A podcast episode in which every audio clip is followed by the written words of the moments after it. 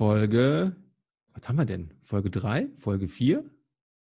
Folge 4, nee, 4, 3, 4.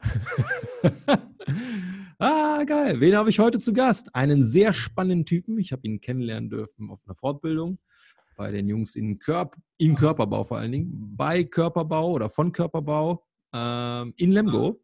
Das war eine sehr spannende Fortbildung. Und da ist mir folgender Mensch über den Weg gelaufen. Wer bist du? Hi. ich bin Ferdinand, ähm, aber für alle Ferdi, weil machen eh alle.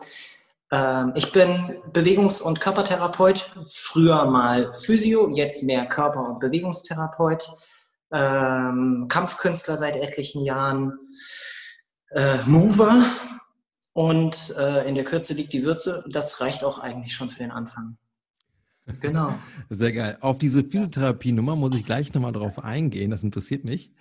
Ähm, vielleicht nochmal ganz kurz, was oder warum du mir direkt ins Auge gefallen warst. Ich habe ja gerade gesagt, wir haben uns bei, bei Körperbau kennengelernt. Vielleicht nochmal ganz kurz für die Menschen, die das nicht kennen oder die nicht kennen. Körperbau ist eine Physiotherapiepraxis in Lemgo. Lemgo ist relativ stark, glaube ich, im Handball und die betreuen auch sehr viele aus dem Handball.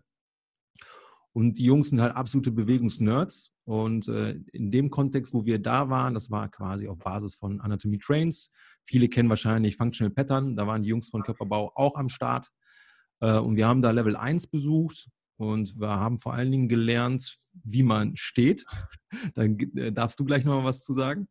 Ähm, ja, auf jeden Fall war ich gerade auf dem Weg zum Klo, war besetzt. Wir hatten alle aber Masken an. Das heißt, wir haben gar nicht gesehen, wer da äh, uns äh, über den Weg läuft. Selbst wenn wir ihn eigentlich kennen, ich hätte wahrscheinlich keinen erkannt. Aber nichtsdestotrotz, da saß ein Mensch auf dem Boden im Squat. Das fand ich schon mal sehr bemerkenswert. Das ist ja, muss man leider so sagen, nicht unbedingt immer typisch für Physios, dass die auch mal im Squat gehen. Da hat mir Leon was Geiles erzählt, das erzähle ich gleich mal. Und auf einmal kommt dann eine Stimme aus dieser Squat-Position. Hör mal, bist du nicht der Gravity Coach? Und ich so, hä? ja, aber wer, wer bist du? Vor allen Dingen habe ich das nicht erwartet, weil ich bin ja nicht unbedingt repräsentativ für die Physio. Ich bin ja kein Physio. Ja? Also ich, ich, war da eigentlich schon fast so, ich fühlte mich als äh, äh, einsamer Wolf in einem Terrain, wo ich eigentlich gar nichts zu suchen habe. Es mich aber trotzdem interessiert. Ähm, das fand ich total charmant auch tatsächlich von dir. Ähm, ja, und so kam eigentlich die Schnittstelle zusammen, ne? dass wir dann halt irgendwie relativ schnell gemerkt haben, oh, wir sind beide ähm, sehr angetan, was die Bewegung betrifft und dann halt jeder auf seine Weise auch mal ein bisschen weg von der eigentlichen Expertise. Ne? Du bist ja in der äh, Gesundheitswelt an erster Front und du sagst halt, ja, das ist geil, das ist auch gut, ich habe auch viel gelernt, aber ich gehe wieder zurück äh, zur eigentlichen äh, Mission, den, den Menschen Bewegung beizubringen. Ich möchte es erstmal für mich ähm, erfahren. Willst du da nochmal was äh, zu sagen? Sonst zu, äh, zu Körperbau direkt. Zu Körperbau, beziehungsweise auch zu unserer ersten Begegnung. Ja, wie, wie kam ähm, es überhaupt dazu, dass du mich erkannt hast? Was ist da im Vorfeld passiert? Wie, wieso kennst du mich? ähm, das ist das Geile an den neuen Medien, an sozialen Netzwerken. Man hat einfach die Möglichkeit, so berufsübergreifend, wenn wir es nur auf diesen Fokus nehmen, ähm, so berufsübergreifend Menschen kennenzulernen. Und ähm, ich weiß, ich weiß nicht, wie lange oder seit wann ich sozusagen dich als, als den Gravity Coach äh, wahrgenommen habe. Aber ich habe dich auf jeden Fall gesehen. Und äh, ich meine, der Name ist ja auch sehr einprägsam. Gravity Coach äh, gibt es ja auch nur einen. Das macht das Ganze noch einprägsamer. Und ähm, ich war ja schon einen Tag länger, beziehungsweise ich war schon einen Tag vorher im Körperbau und äh, habe dort selber eine Fortbildung geleitet. Und dann haben die Jungs nur gesagt, äh, weil da fing ja Corona wieder so in Richtung Lockdown mhm. an. Und dann hieß es, na, mal gucken, ob wir die ganze Fortbildung machen können, bla, bla, bla, bla, bla, bla. Und äh, haben nur gesagt, es kommt auch, äh, ja, ich weiß nicht, ob sie prominent gesagt haben, aber es kommen auf jeden Fall coole Leute. Und äh, es kann sein, dass jemand gesagt hat, der Gravity Coach kommt sogar auch oder sowas. Mhm, okay. Und, und dann habe ich gesagt, nee, glaub ich nicht. Ohne Scheiß. Und der, der, das Spannende war, ich habe dich ja nur von den, von den Videos von Instagram gesehen. Und ich glaube, zu dem Zeitpunkt ich dir noch, bin ich dir noch gar nicht gefolgt, sondern ich habe dich wirklich nur so am Rande mitgekriegt. Ja. Aber schon das, was du gemacht hast, habe ich mir immer angeguckt und dann auch mal ein Like da gelassen. Und dann kam relativ spät, kurz vor neun, jemand so in den Raum reingeschlappt. Barfuß, legere Klamotte, unglaublich bodenständig gelaufen. Dann dachte ich, das muss er sein. also natürlich, mit, ich, ich habe dich nicht erkannt an der Maske, ja, Maske oder an deinem Gesicht, sondern ja. ich habe dich wirklich so an, dein, an deinem Ausdruck, äh, sich zu bewegen, erkannt. Und ja, und dann kommst du natürlich in der ersten Pause da zu mir gelaufen, fragst mich, ist die Toilette frei? Wartest du auch? Und ich so, nee, aber du bist der Gravity Coach, oder? Und das war halt echt ein, ein super cooler Moment. Ja, das ist im ja. Vorfeld gelaufen. Ja, was bei mir direkt ankam, war die Energie. Weil ja. klar, ich kann das Lächeln nicht sehen, aber natürlich kannst du Lächeln sehen, allein schon über die Augen. Und ich dachte so, was für ein sympathischer Typ ist denn das bitte? Du hast mich ein bisschen äh, überfordert in dem Moment, weil ich damit nicht gerechnet habe. Aber cool. Ähm, vielleicht nochmal ganz kurz, Squat, äh, Physio, Leon. Leon, Moving Monkey kennt ja jeder. Ähm, er ist für mich jetzt eigentlich quasi die, die erste Instanz, wenn es darum geht, so ein bisschen Einblick in die Physiowelt zu bekommen. Und er sagt halt damals, er hat ja Physiotherapie studiert, äh, dass er teilweise von seinen Kollegen gefragt wird, warum er in der Pause im Squat sitzt. Und da guckt er dann die Leute völlig verwirrt an und sagte, ja, wieso machst du das denn nicht? So, und dann sah ich halt direkt die Verbindung zu dir, weil du saßt dann halt auch in der Pause da unten am, an der Wand am, im Squat. Und ich dachte mir so, ja, der ist einfach, der ist anders. Der denkt nochmal einen Schritt weiter. Der lebt offensichtlich etwas. Und ich glaube, äh, da kommen wir direkt mal zum, zum, äh, zum eigentlichen Thema, wer du eigentlich bist oder dass man dich besser greifen kann. Ähm, das, was ich von dir erleben durfte, war halt, dass du grundsätzlich viel breiter aufgestellt bist als der normale Physio oder Therapeut. Willst du da mal ganz kurz äh, zu, die Zuhörer auf deine, auf deine Reise mitnehmen? Wie bist du an Sport gekommen? Was waren die ersten Schnittstellen? Und, und, und. Ja, sehr, sehr gerne. Ähm, Im Endeffekt, es hat alles damit angefangen. Äh, ich war vier und habe bei meinem Onkel ähm, zwei Wochen, keine Ahnung, Herbstferien gemacht oder irgend sowas. Und ähm, dann hat er im Vorhinein schon zu mir gesagt, dir zeige ich die Turtles. Und ich habe gesagt, was für Torten? Also ich war vier. Ich kann mich wirklich noch bewusst daran erinnern. Und ähm, im Endeffekt, das war die, die Zeichentrickserie Ninja Turtles. Und ich habe mit vier diese Zeichentrickserie gesehen und äh, irgendwie, ich weiß nicht, ob das dann dahin irgendwo eine Auswirkung war. Ich fand es auf jeden Fall super geil. Und Leonardo mit den Samurai-Schwertern, was kein Katana ist, es wird immer gesagt, es ist ein Katana, ist es aber gar nicht. Ne? Es ist ein Ninja-Schwert. Aber ist ja egal. Habe ich ähm, gar keinen ähm, Plan von. es wird immer gesagt, es ist ein Katana, ist es aber nicht. Es ist so ein gekrümmtes Ninja-Schwert. Was ist denn ein Katana? Ein Katana ist das Samurai-Schwert, das lange. Ah, okay. Genau, aber der Ninja Turtle, der hat eben ein Ninja-Schwert und kein Katana in der Hand. Jetzt könnte es vielleicht sein, dass die irgendwann auch mal so hießen, aber das äh, ist viel kürzer und die äh, Schneide ist sozusagen weniger gebogen und oben nicht abgeschliffen, sondern relativ eckig abgekantet. Aber nein. Ähm, und dann war es im Endeffekt wirklich, ähm, waren es meine Eltern, höchstwahrscheinlich mehr meine Mutter, die mit sieben Jahren, als ich eingeschult wurde, von einem Karateverein gehört hatte. Und ähm, ich bin ja quasi der zweite Jahrgang, der nicht mehr in der DDR eingeschult wurde, sondern schon in der BRD, also in der Vereinigten oder im Vereinigten Deutschland sozusagen. Und Karate war ja verboten lange Zeit. Oder beziehungsweise in der DDR war Karate verboten. Und äh, die Männer haben sich da als äh, Sportgruppe getarnt und äh, die Wende kam und zack, auf einmal äh, durfte man Karate machen und wir haben davon Wind bekommen. Und dann hat meine Mutter mich beim Karate angemeldet und das ist im Endeffekt auch schon sozusagen die zweite, der zweite Meilenstein äh, meiner, meiner Bewegungslaufbahn, das Karate, dem ich immer noch treu geworden bin oder äh, dem ich immer noch treu bin.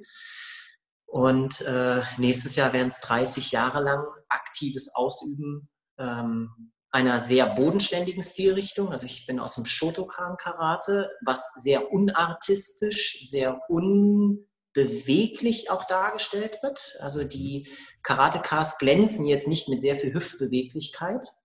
Und vielleicht ist auch das der Grund gewesen. Ähm, ich habe immer links und rechts geguckt, so ab 13 würde ich sagen. Äh, warum können andere Kampfkünstler etwas besser als wir? Und äh, so bin ich zum Capoeira gekommen, weil die treten ja unfassbar schön über die Hüfte und mit Rotation und mit Geschmeidigkeit. Und das, äh, das hat mich dann dazu gebracht, in anderen Künsten zu schnuppern. Bin auch im philippinischen Stockkampf, im Jiu-Jitsu, weil meine Trainer auch bei der Polizei waren. Das heißt, da haben wir sehr viel auch Fallschule gemacht. Ähm, dann über äh, Ausflüge ins Thai-Boxen, Ausflüge ins Kung Fu, ins Wushu. Ich habe mir dann einen Wushu-Meister irgendwann gesucht einfach um eine größere Bandbreite an, an Bewegungsverständnis für den eigenen Körper zu bekommen. Vielleicht gar nicht so mit diesem, mit diesem Anspruch am Anfang, sondern es war einfach geil, als 15-Jähriger mhm. mehr noch rumzuhüpfen und Akrobatik zu machen. Und was jetzt im Karate nicht wirklich Basis ist. Mhm. Ja, und das war im Endeffekt so der Weg. Und selbst im Karate habe ich äh, schon ja, physiotherapeutische Techniken kennenlernen dürfen, weil mein Vater selbst auch schon sehr früh zur Physio gegangen ist. Da habe ich die kennengelernt und äh, das ist so mein Werdegang im Endeffekt. Ja. Mhm. Sportlich gewesen. Ähm, bleiben wir mal kurz in dieser fernöstlichen Welt. Du hattest mir mal was Geiles gezeigt. Ich würde die, die Geschichte ganz gerne auch nochmal ähm, erzählt bekommen, damit die Zuhörer das auch nochmal hören dürfen. Du hattest mir so ein Video gezeigt, da warst du, ich glaube, in China, war das richtig? Ja. Und wurdest von einem, in, wie man das so kennt, von einem glatzköpfigen, in orange gekleideten Mönch auf einer Bühne herausgefordert. Und du bist da quasi wie ein junger Gott hast versucht, ihn zu spiegeln. Ich glaube, äh, da gibt es eine Geschichte dazu, ähm, warum dieses Spiegeln, warum die Bühne, warum in China, warum äh, das, dieser Battle mit dem Mönch. Hast du Bock, das mal ganz kurz äh, den, den, den Zuschauer, äh, Zuschauern, vor allen Dingen Zuhörern auch mal zu erzählen? Sehr gerne. Ähm, es war 2012, ähm, haben wir eine Backpacking-Reise durch China gemacht, eine vierwöchige. Und ähm, ich habe so, so ein paar Reiseziele für mich persönlich gehabt. Und ein Reiseziel war zum Beispiel in so einem Volkspark Tai Chi zu machen. Und das, das wichtigste Reiseziel, das war mehr so ein Wunschdenken, so ein Wunschtraum. Wie geil wäre es, mit den Shaolin-Mönchen zusammen Kung Fu machen zu können? Und äh, man kommt da ja nicht rein, also in so eine Situation, weil da müsste man, was weiß ich, irgendwelche Leute kennen, die einen dann mitnehmen und dann in, in den Tempel reinbringen.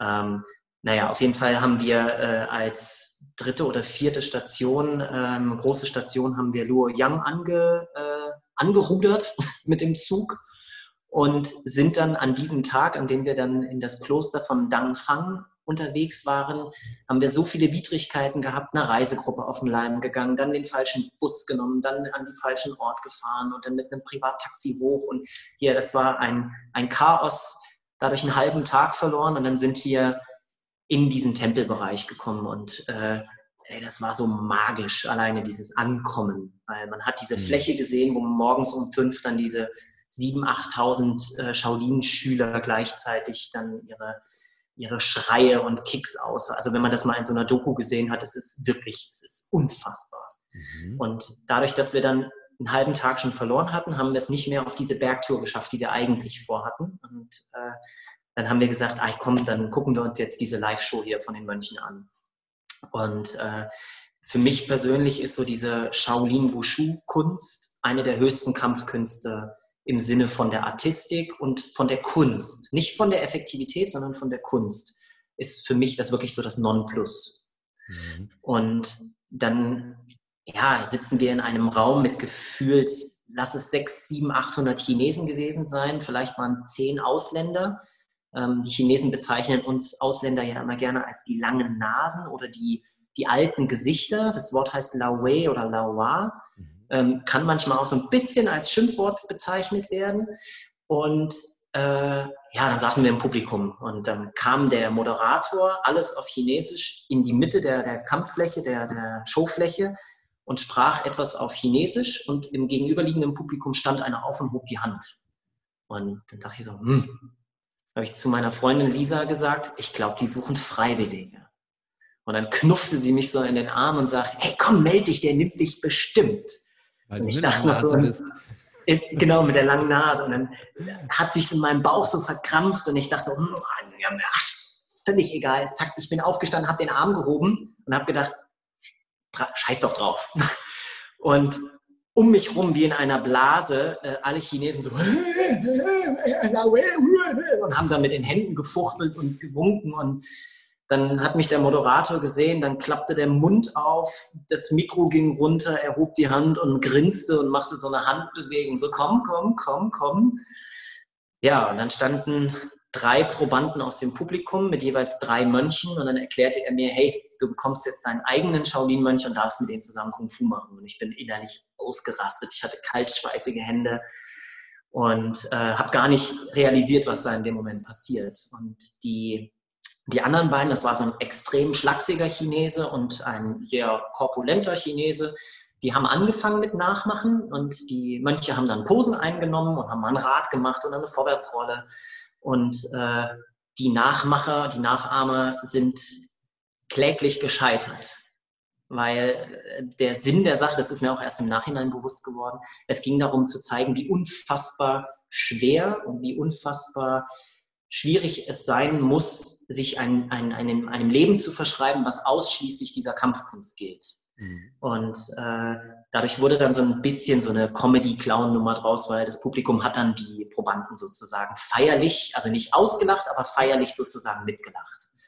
Und ähm, ich habe dann schon gespürt, als es dann so in meine Richtung ging, dass das Publikum sich bereit macht, jetzt auch loszufeiern und loszulachen. Und ähm, das, das Beste kommt ja immer zum Schluss. Wahrscheinlich haben sie dann versucht, da so ein bisschen die, äh, die Spannung ja, noch ein bisschen. Die Spannung äh, aufzubauen. Ja, jetzt, jetzt geht's richtig auf den, hauen wir auf den Putz. Und die Spannung war, war so, wirklich, ne? Ja, es war Wahnsinn. Und es war auch wirklich eine Spannung zum Schneiden. Und äh, also die, man konnte die Luft in Würfel schneiden und hätte sie mir mit einpacken können. Und dann hat dieser, ähm, mein Mönch sozusagen, ähm, die haben verschiedene Stile nachgemacht und äh, wahrscheinlich war es die Kröte, die mein Mönch gemacht hat. Also es waren sehr viel springende Bewegungen drin, aber er hat auch relativ schnell angefangen, direkt akrobatische Bewegungsmuster vorzumachen, um ja zu sagen, so jetzt mach mal nach, du Europäer, jetzt entweder mache ich dich nass oder was auch immer. Und ich habe halt mitgeturnt und ich hatte einen Riesenspaß. Ich hatte, äh, ich war wirklich schlagartig warm. Also das zu dem Thema, du musst dich vor dem Sport schön warm machen mhm. und vorbereiten. Ich war schlagartig warm, ich war fit auf dem Punkt, obwohl ich am Tag vorher echt viel gemacht habe und Muskelkater in den Beinen hatte. Ja. Und dann habe ich, ne?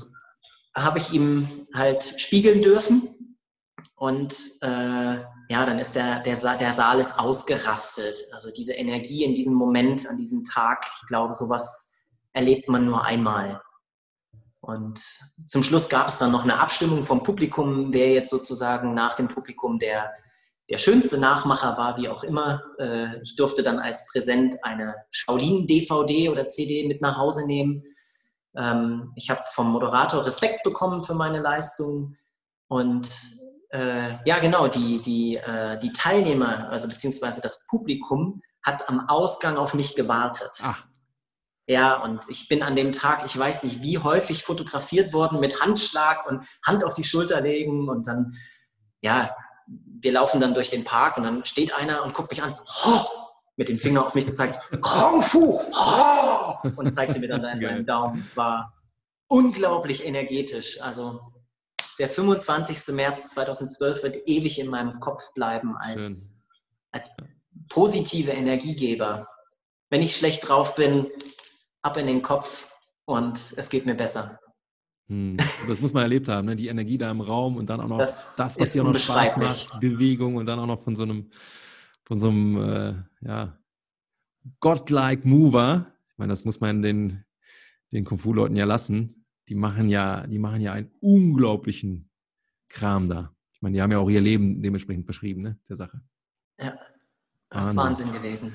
Was ich da sehr bemerkenswert dran finde, auch grundsätzlich die ganze Reise bis zu diesem Zeitpunkt. Ich meine, du bist ja jemand, du bist ja open-minded, du bist ja äh, sehr neugierig, du willst die Welt ja kennenlernen, du bist ja auch, und das finde ich auch extrem genial, diese Weitsicht, die du in dem Moment hattest. Ich mache Karate, ich habe da Spaß dran, ich, mm, ich bin da auch, mm, wie sagt man da, der Sache verschrieben. Und trotzdem hast du gesagt, ich, ich schaue jetzt da nach links und nach rechts und die machen etwas, das kann ich gar nicht. Oder das ist in meinem Sport gar nicht ähm, integriert. Aber, und ohne dann, das ist, das kenne ich noch damals vom Mountainbiken. Ja, die Mountainbiker, die haben immer über alle anderen so ein bisschen gehatet. Ach, guck mal hier, die Läufer. Die Läufer genau das Gegenteil äh, haben, haben das Gleiche gemacht. Ne? Guck mal hier, die Radfahrer so. Statt einfach mal zu sagen, was hat der eine denn zu bieten, was ich nicht habe. wie kann ich denn lernen? Dann wurden sofort die, die Schotten hochgemacht. Es, wurden, es gab direkt Fronten. Das habe ich auch im Gym erlebt. Dann hattest du halt da äh, die, weiß ich nicht, die Powerlifter, da hast du die Calisthenic-Leute und und und so. Und jeder war so in seiner eigenen Suppe. In dem Gym, wo ich jetzt bin, verschmilzt das tatsächlich alles so ein bisschen. Ne? Das ist die Kultur des Gyms. Aber das finde ich extrem bemerkenswert, dass du sagst, nee, das ist so für mich dieser Ido-Gedanke. Äh, ich, ich schaue jetzt einfach mal nach, nach links und rechts, was kann ich noch dazulernen? Das ist ja, das ist ja eine, eine Selbstreflexion und eine Weitsicht vom Feinsten. Hm. Wie kommt das? Hast du eine Idee, woher das kommt?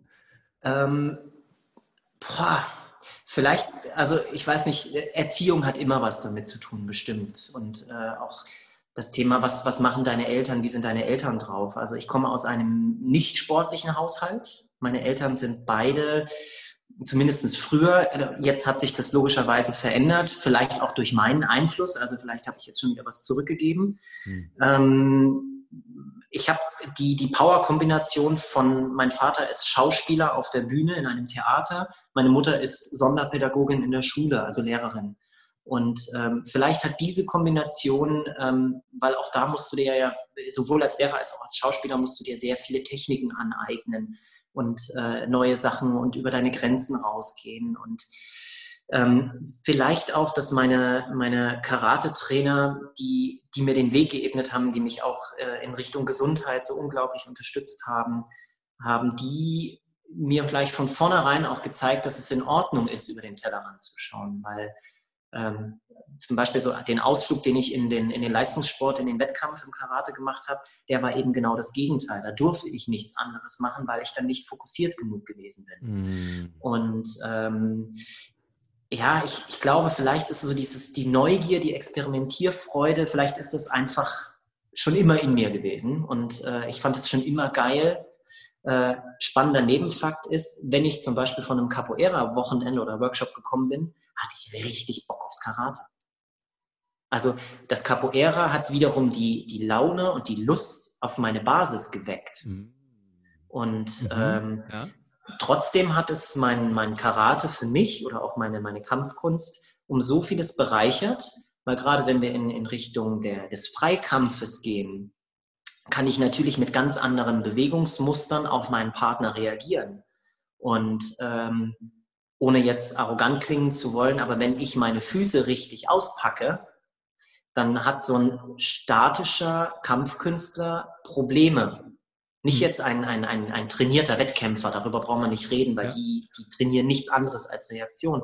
Aber ein, ein normal bewegender, ein, ein relativ stilistisch kämpfender Karateka zum Beispiel im Shotokan mhm. hat mit meinem Bewegungsmuster vielleicht mehr Schwierigkeiten, als wenn ich ihm spiegle sozusagen. Das ist sehr ja. spannend, äh, weil ich kenne das tatsächlich aus dem Capoeira. Ähm, Capoeira ist ja sehr vielseitig. Ja, du hast ja, ähm, ich sage jetzt mal so drei Hauptgruppen. Es gibt wahrscheinlich sogar noch mehr, vier oder fünf, aber da kenne ich mich nicht ganz so gut aus. Du hast die ähm, Angola-Leute, die machen quasi das, äh, das traditionelle Capoeira, das hat gar nichts mit dem Springen und so zu tun, was die meisten ja. mit Capoeira verbinden. Ne? Also Generation Playstation und Tekken und so, die kennen dann halt Eddie, der Junge ist Eddie. ja da am rumflippen wie, wie, wie so ein, äh, wie so ein B-Boyer. Ähm, die machen sehr langsame Bewegungen, das ist teilweise auch ein bisschen theatralisch, aber die sind so schnell, wenn sie wollen. Wenn sie wollen. Auch nicht, auch nicht von den Füßen. Da hat ein vermutlich ein normaler Capoeirista gar keine Chance. Äh, nicht nur vermutlich, das ist sogar so, das habe ich sogar gesehen. So, und dann gibt es so eine, so eine Mischform zwischen Angola und diesem äh, Capoeira Regional, also das, was man halt eben so ähm, äh, artistisch kennt, nennt sich Benguela. Und dann hast du halt eben diese akrobatische Capoeira-Version. Und je nachdem, aus welchem, wir haben natürlich immer viele Gäste da in, in, unseren, in unserem Verein. Und wenn diese Gäste kommen, die aus einem anderen Lager, äh, aus einem anderen Lager kommen und auch andere Techniken machen, dann geht uns unser Meister so böse auf den Sack und sagt, ey, wenn du nicht mit dem kämpfst, also das ist ja kein Kämpfen, Spielen, Entschuldigung, ja. wenn du nicht mit dem spielst, verlierst du eine riesen Möglichkeit zu wachsen, weil der bringt dir Informationen, die können in unserer Gruppe, die kann dir keiner bieten. Das ist nicht vorhanden. weil wir, wir wachsen aus uns selber heraus und es können halt nur die Informationen, ähm, an den äh, Informationen partizipiert werden, die halt eben in diesem Pool sind. Aber sobald ein neuer reinkommt, bringt er ja neue Informationen rein. Und wir haben die Verpflichtung, mit diesen Menschen zu spielen, einfach um zu wachsen. Um dann halt auch in unserem persönlichen Spiel plötzlich mit neuen Informationen unsere Technik zu verfeinern oder ähm, eine, neue, eine neue Sicht äh, auf gewisse Strategien zu bekommen, um dann vielleicht, weil Capoeira ist in, in erster Linie Überraschung, um dann halt unsere Mitspieler zu überraschen und von den Füßen zu holen. Deswegen passt das so geil, was du auch ja. gerade sagst. Die Information, unser Gehirn ist ja wie ein Schwamm. Ja, ja wie ein Schwamm. Ähm, auch das durfte ich, äh, durfte ich erfahren. Ähm, ich habe meinen Capoeira-Meister, also ich habe einen, einen eigenen Capoeira-Meister mir selbst gesucht. Den habe ich äh, auf einem Karate-Event kennengelernt. Dort hat er eine Vorführung gemacht. Dann habe ich ihn angequatscht und dann hat er zu mir gesagt, komm vorbei. Und ähm, so ist dann eine, eine, dicke Freundschaft auch entstanden. Cool. Und äh, bei den, bei den sogenannten Batizados oder Troca äh, de Corda, also bei den äh, Kordelwechseln, das ist sozusagen die Graduierung auch im Capoeira, da sind dann Leute gekommen aus echt unfassbar, aus ja. jedem Winkel der Welt. Und jeder hat so unglaublich unterschiedlich gespielt und ich habe mich am Anfang noch nicht mal getraut, da in die, in die Horda zu gehen, in die Runde, in das Spiel, weil ich ja, ich war ja nur ein Gast, ich war ja nur ein Tourist sozusagen als Karateka und äh, dann, ja, gab es so Momente, wo ich dann auch gar nicht wusste, wen ich vor mir hatte. Und dann hüpfst du dann in die, in die Horda rein und dann steht da so ein hochdekorierter Meister. Und alle anderen, die dich nicht kennen, die denken, wie kann der nur reingehen? Der macht den fertig. Und ich hatte einfach die Spielzeit meines Lebens, weil gerade diese Menschen können sich ja so unglaublich gut fühlen und kontrollieren. Mhm. Und denn diesen, diesen Lerneffekt, den ich dann hatte, obwohl ich gar nicht wusste, wer vor mir steht, ähm, das war immens. Und äh, was habe ich auf die Fresse gekriegt in diesen Horders? Aber ich hatte so ein, so ein Lebensgefühl, so einen Spaß. Und dann kommt ja noch ja. das Singen und die Energie von den ja. anderen und das Klatschen und die, die Instrumente. Also das ist zum Beispiel eine Erfahrung, die möchte ich nicht missen. Und mhm. äh, leider, leider, leider habe ich seit zwei Jahren schon nicht mehr ordentlich gespielt. Also das fehlt mir. Zack, Capoeira-Workshop, los geht's. Ja, geht mir genauso. Ich habe das auch extrem gestudert, aber ich habe äh, echt Sehnsucht. Ja. Weil da ist sehr viel Energie tatsächlich. Ähm, cool. Lass uns mal in einen Bereich reingehen, der mich persönlich sehr interessiert. Ich habe die Erfahrung gemacht, jeder, der passioniert in dann ist es egal, ist es die Physiotherapie, ist es die Osteopathie, äh, Orthopädie oder ist es dann halt eher Athletiktraining, Personal Trainer, was weiß ich. Oftmals haben die Leute, die ähm, lernwilliger sind, auch eine eigene Reise hinter sich. Ich spreche mal ganz kurz für mich. Ich habe ja ähm, vermutlich als Dreijähriger einen, einen, Beinbruch gehabt, daraus ist eine funktionelle Skoliose äh, entstanden. Und ich habe dann halt gemerkt, als ich dann irgendwann im Gym ein bisschen Gas gegeben habe, ich werde der Skoliose nicht so gerecht. Dann habe ich halt viel Faxen bekommen. Ja, bis ich dann halt feststellen durfte, okay, die Skoliose, ich glaube, da hast du auch geil was, äh, was Geiles gleich zu sagen. Die Skoliose ist für mich eine, eine Chance, ähm, meinen Körper besser zu verstehen, muss aber dafür halt ein bisschen lernen. Ja, das, das Grundverständnis des Körpers ein bisschen ähm, also anatomisch besser ähm, aufzuarbeiten, gewisse Themengebiete ähm, aufzuarbeiten. Ne? Deswegen halt auch die Geschichte mit Körperbau Lemgo und ähm, Anatomy Trains ist für mich halt eine schöne, ähm, schöne Lernkartei. Ähm, bleiben wir kurz bei, bei Körperbau Lemgo. Äh, der Raphael hat auch von seiner Geschichte erzählt. Er hat einen ähm, Scheuermann, trotzdem war er, glaube ich, relativ hoch im Judo. Judo hat er gemacht? Nee, im Jiu-Jitsu. Ja, Jiu-Jitsu. Ist sogar Weltcupsieger gewesen. Das muss ich mal reinziehen, ne? Also mit dem Scheuermann äh, auf, auf so eine Liga zu kommen und ich, das fand ich also charmant bei ihm, dass er, ähm, ich habe mich sofort wiedergefunden, dass er durch seine Geschichte auch wachsen durfte. Und jetzt ist die Frage, hast du auch so eine Geschichte, wo du aus der Not eine Tugend gemacht hast? Spannend, dass du das fragst. Äh, ja, wirklich. Ähm, ich bin, seitdem ich denken kann, Asthmatiker. Und ähm, Fuchs. Ja, darüber haben wir noch nicht gesprochen, das stimmt. Ähm, ja, ich habe, äh, ich, seitdem ich denken kann, ähm, ich war, glaube ich, mit vier oder fünf das erste Mal auf einer ähm, Kur in einem Heilbad beziehungsweise in einem Luftkurort. Und ähm, ne, ich habe einen ziemlich starken Verlauf vom Asthma gehabt. Äh, Im ersten Lebensjahr soll ich wohl eine sehr heftige Bronchitis gehabt haben, die schon nicht ohne war. Und äh, ob das System dann was davon abbekommen hat oder ob das dann im Endeffekt durch Allergien, also ich bin leider ein ziemliches Weichei, was Allergien angeht. Äh, ich hm. bin da ziemlich gebeutelt.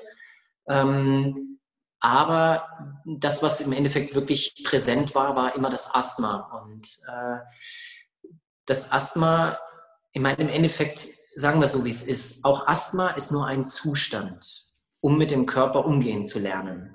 Und hm. äh, wenn du, wenn du nicht arbeitest an dir, dann, dann kann sich auch nichts entwickeln. Und äh, ich könnte mich in die Ecke stellen und beim Schulsport und kann sagen, ich habe Asthma, ich kann mich nicht bewegen. Dann, dann gebe ich ja nur dieser, dieser Symptomatik oder dieser Diagnose, gebe ich ja nur Recht. Und ähm, da muss ich ganz ehrlich sagen, äh, war es vielleicht auch das, äh, der Hintergrund meiner Eltern, mich zum Karate zu stecken, was, ich weiß nicht, ob ich es schon erwähnt habe, aber wenn dann die geilste Entscheidung ihres Lebens war, nachdem ich sozusagen gezeugt werde, ähm, dass dass das sozusagen, ähm, weil im Karate gibt es ja auch diese Atemtechniken, man hat dieses forcierte Ausatmen, man hat die Meditationstechniken, diese Atemtechniken zu Beginn und am Ende der Stunde, die vielleicht nicht unbedingt jetzt so diesen Vordergrund an Meditation haben, aber davon habe ich immer sehr gezerrt. Also in den Fällen, in denen ich wirklich schwere Luftnot bekomme, mache ich diese, diese Abknieposition, stütze meine Hände auf, richte den Fokus auf meinen Brustkorb, dann atme ich mich rein. Hm. Und äh, ich habe relativ schnell gemerkt, wenn ich trainiere, dann, dann habe ich keine Probleme. Und wenn ich aufhöre zu trainieren, warum auch immer, also äh, durch, durch, was weiß ich, eine Grippe oder durch einen Urlaub, und äh, dann, dann wird das präsenter oder an bestimmten Rhythmen im Jahr, wenn die Feuchtigkeit sehr hoch geht oder die Pollen fliegen, die Erntezeit ist, dann wird es schwieriger zu atmen. Und wenn ich in solchen Zeiten pausiere, geht es mir schlecht. Das heißt, ich habe eigentlich ähm, gesundheitlich sollte ich mich bewegen, um gesund zu bleiben oder um leistungsfähig zu bleiben. Und wenn ich das nicht tue, geht es mir schlecht. Also so gesehen ist äh, Bewegung meine Droge, weil ohne diese Droge geht es mir nicht gut. Hm, spannend, dass du das sagst. Also ich würde jetzt einfach, ich bin jetzt mal ganz frech. Dann ist ja quasi für dich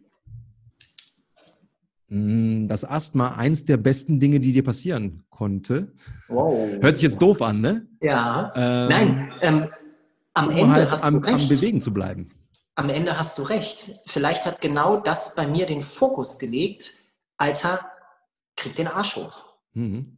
Und ähm, ich meine, ich, das äh, hat jetzt zwar nichts mit mir zu tun, aber wie viele Leute kennst du, die sozusagen ihre Lebensumstände nicht mehr ertragen haben, sich ins Yoga geflüchtet haben, ihr komplettes Leben neu aufgestellt haben, ja. Partner gewechselt, äh, Job gewechselt, alles neu aufgebaut und ihre Berufung sozusagen in der Bewegung gefunden haben. Ja.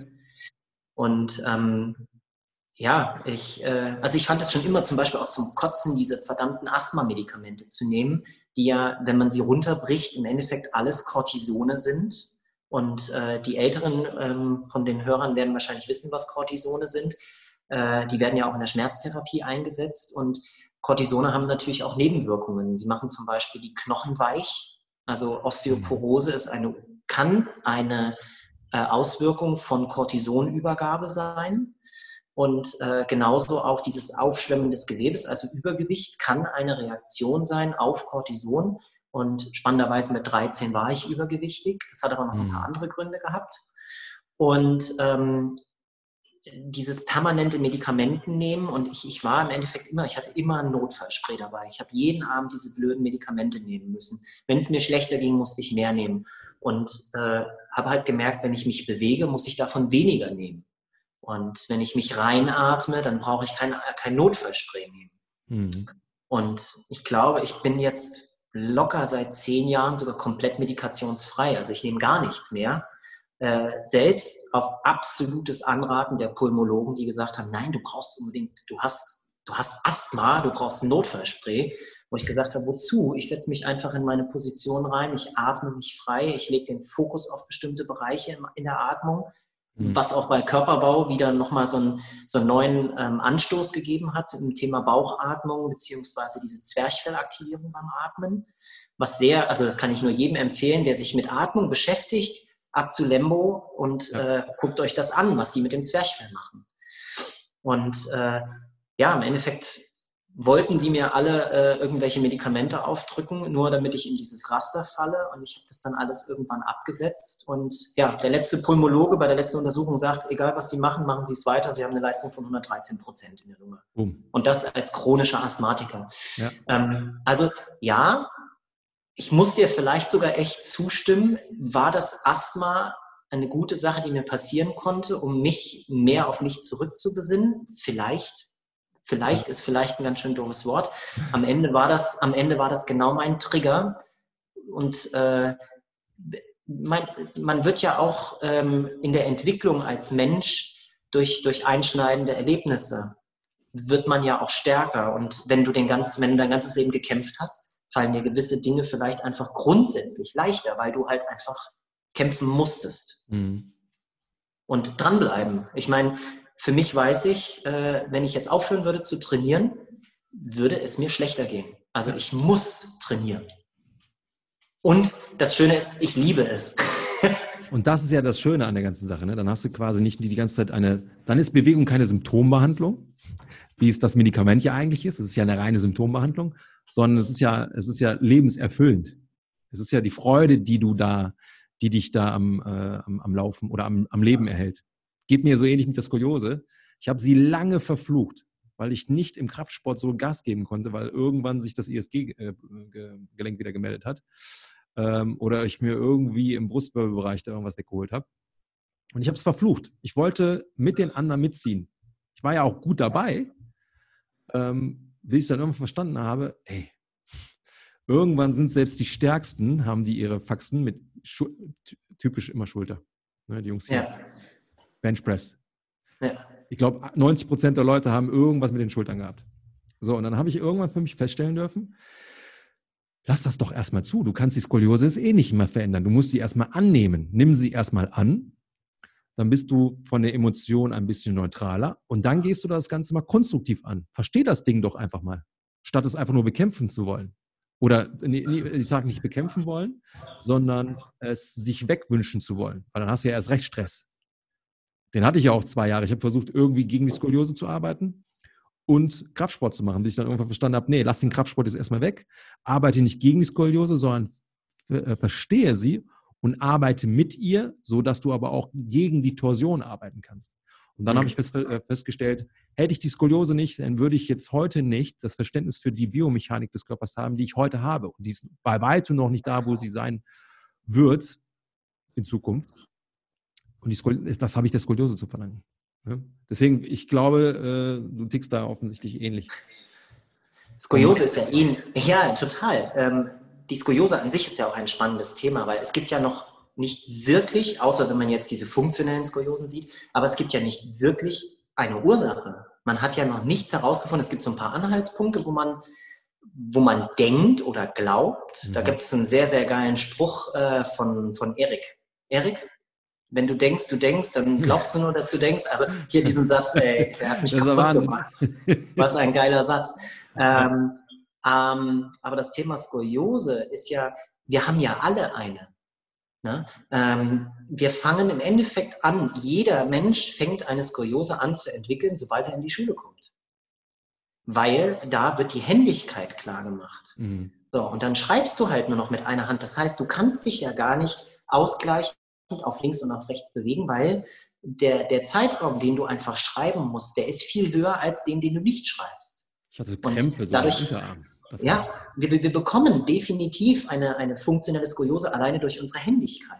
Hm. Und na, dann ziehen halt die Muskeln an unterschiedlichen Partien, je nachdem, wie wir uns auch in dieses Ding reinhängen. Und der Körper, wie du es schon gesagt hast, der Körper ist ja intelligent an sich. Der kompensiert und kompensiert und kompensiert. Aber irgendwann, und das passiert halt häufig, wenn eben die Bildungsreize nicht mehr kommen, das heißt, wenn wir uns nicht ausreichend bewegen und trainieren, dann geht der Körper in sich, also dann, dann versagt der Körper nach und nach in seiner Kompensation. Und Da mhm. würde ich dir so zustimmen, dass Menschen, die eh ihre Geschichte haben, egal ob das jetzt eine Krankheitsgeschichte ist oder nicht, dass die schon von vornherein einen, einen veränderten Fokus haben. Ja. Wenn sie in der Selbstreflexion sind. Ja. ja.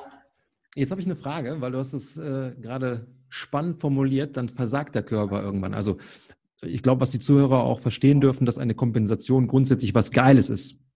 Der Körper da quasi äh, die Arbeit für uns macht, ohne dass wir es mitbekommen. Ist ja oftmals so. Das kriegen wir ja gar nicht mit, was, was der Körper da alles kompensiert. Nur irgendwann ist das Maß voll, dann kann der Körper halt bei Tausende oder Millionen Bewegungen in der Kompensation das eben nicht mehr aufrechterhalten und dann macht er halt eben diese Dekompensation und die kann halt schmerzvoller, äh, schmerzhaft sein. Jetzt ist die Frage, ist es jetzt wirklich ein Versagen oder ist es die absolute Notbremse, dass der Körper sagt, ey, Digga, also jetzt, jetzt musst du wirklich mal aufwachen. Ich muss dich jetzt mal kurz aus dem Verkehr ziehen. Ja, also da gehe ich hundertprozentig mit. Ähm, das äußert sich ja zuerst im Schmerz. Mhm. Und ähm, wir haben alle Schmerzen. Aber der Schmerz ist ja ein Warnsignal für den Körper.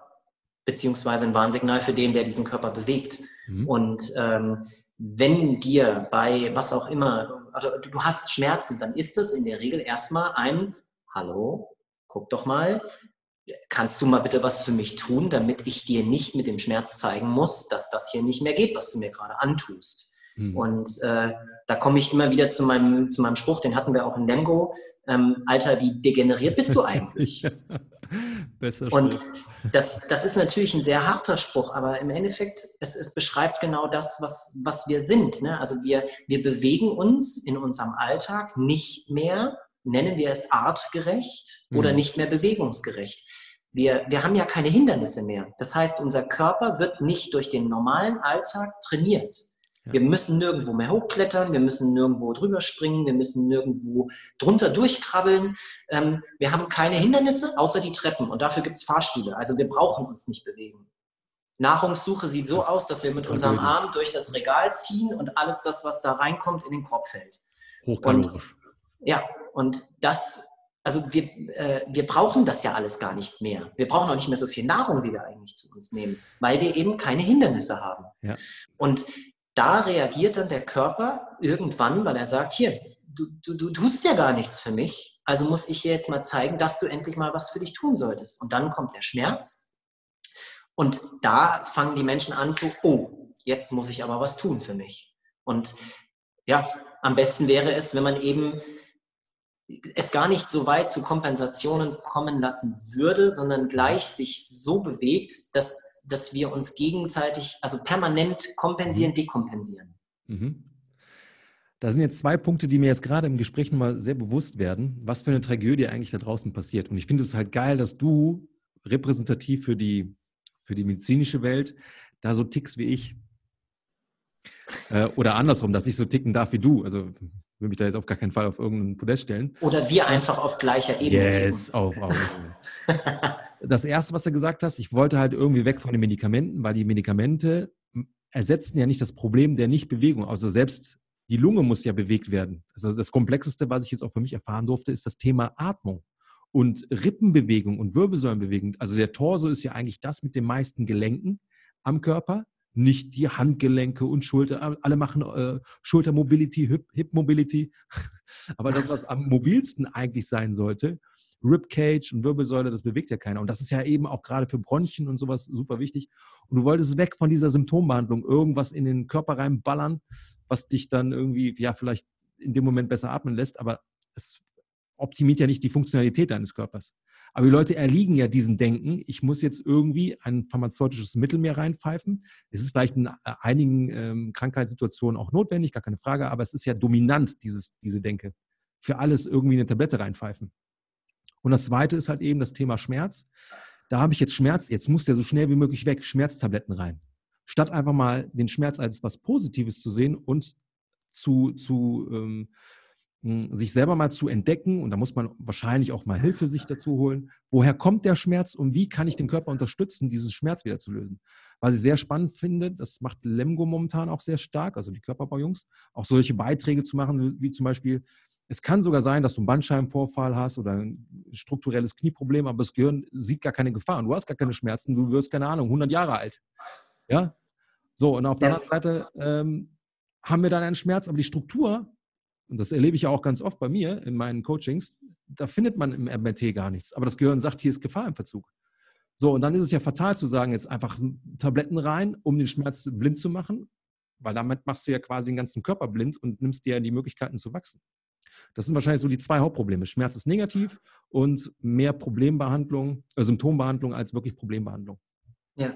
Und wenn du das als Thera Bewegungstherapeut und Oste Ach, ähm, Physiotherapeut tatsächlich so ähm, blickst, was da eigentlich passiert, kannst du ja viel nachhaltiger hebeln, den Leuten auch viel besser helfen.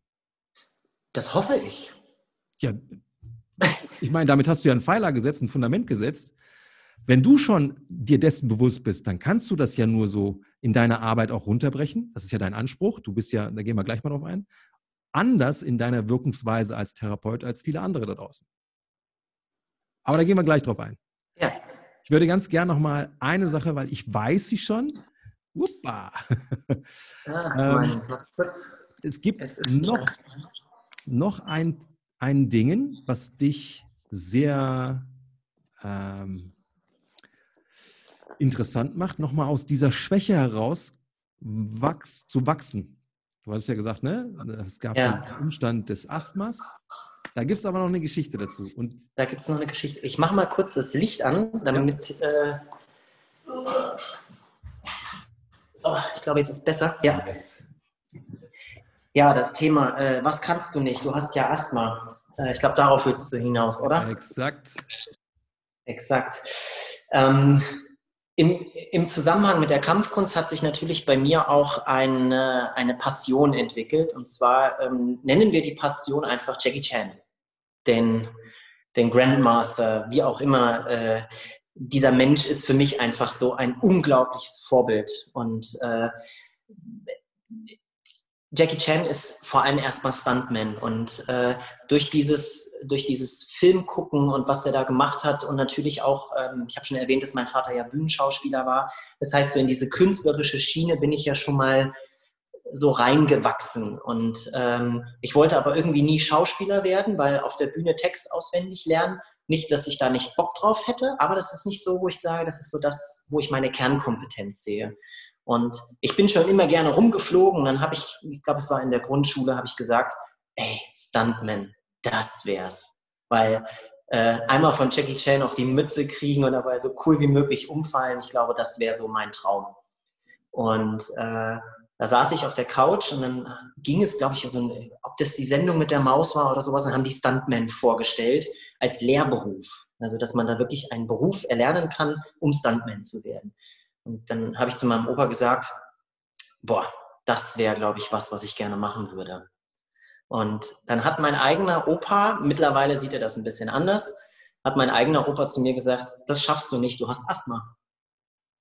Glaubenssatz.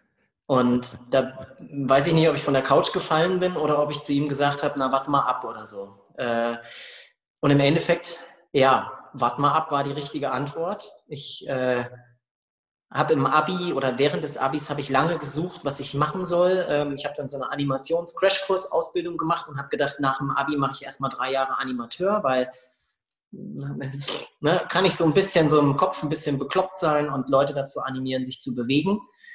Und dann bin ich aber doch wieder zu diesem Trichter gekommen, ich wollte ja mal Stuntman werden, dann mache ich das jetzt.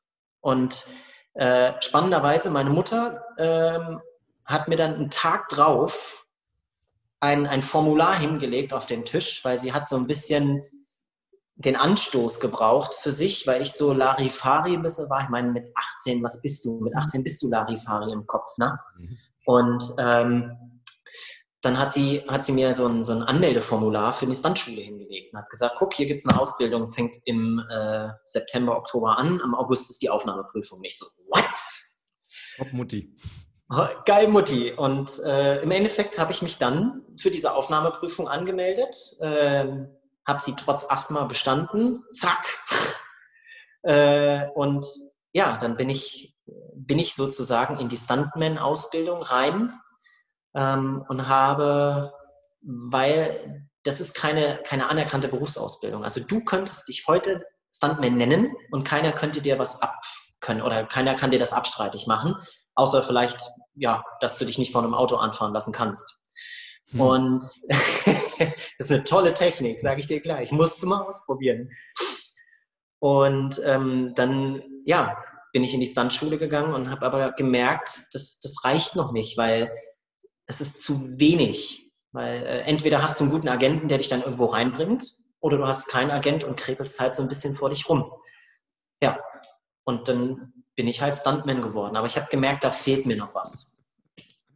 Du bist so ein geiler Typ. ha, geil. Ja, und dann vom Stuntman zum? Zum Physiotherapeut. Geil. Weil, dann kannst du äh, dich selber quasi flicken, wenn, wenn du dann ja, die Autoszene verkackt hast. Die Autoszene, ja, ich habe relativ schnell gemerkt, dass es sinnvoll ist, seinen Körper zu verstehen.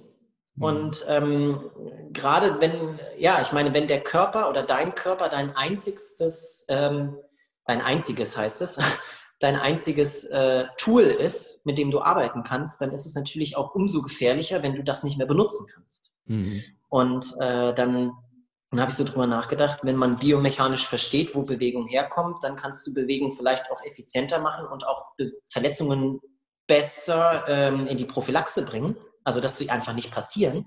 Mhm. Und ähm, du kennst das vielleicht auch aus dem Sport. Sportler sind in der Regel nicht krank, sondern verletzt. Also allein dieser Satz ist schon wieder so genial. Das setzt ja alles in einen, einen, ganz anderen Kontext. Also das dürfen auch die Normalos verstehen. Ich bin jetzt nicht krank, weil ich ein äh, Schulterimpingement habe, sondern ich bin jetzt mal phasenweise, habe ich eine Verletzung.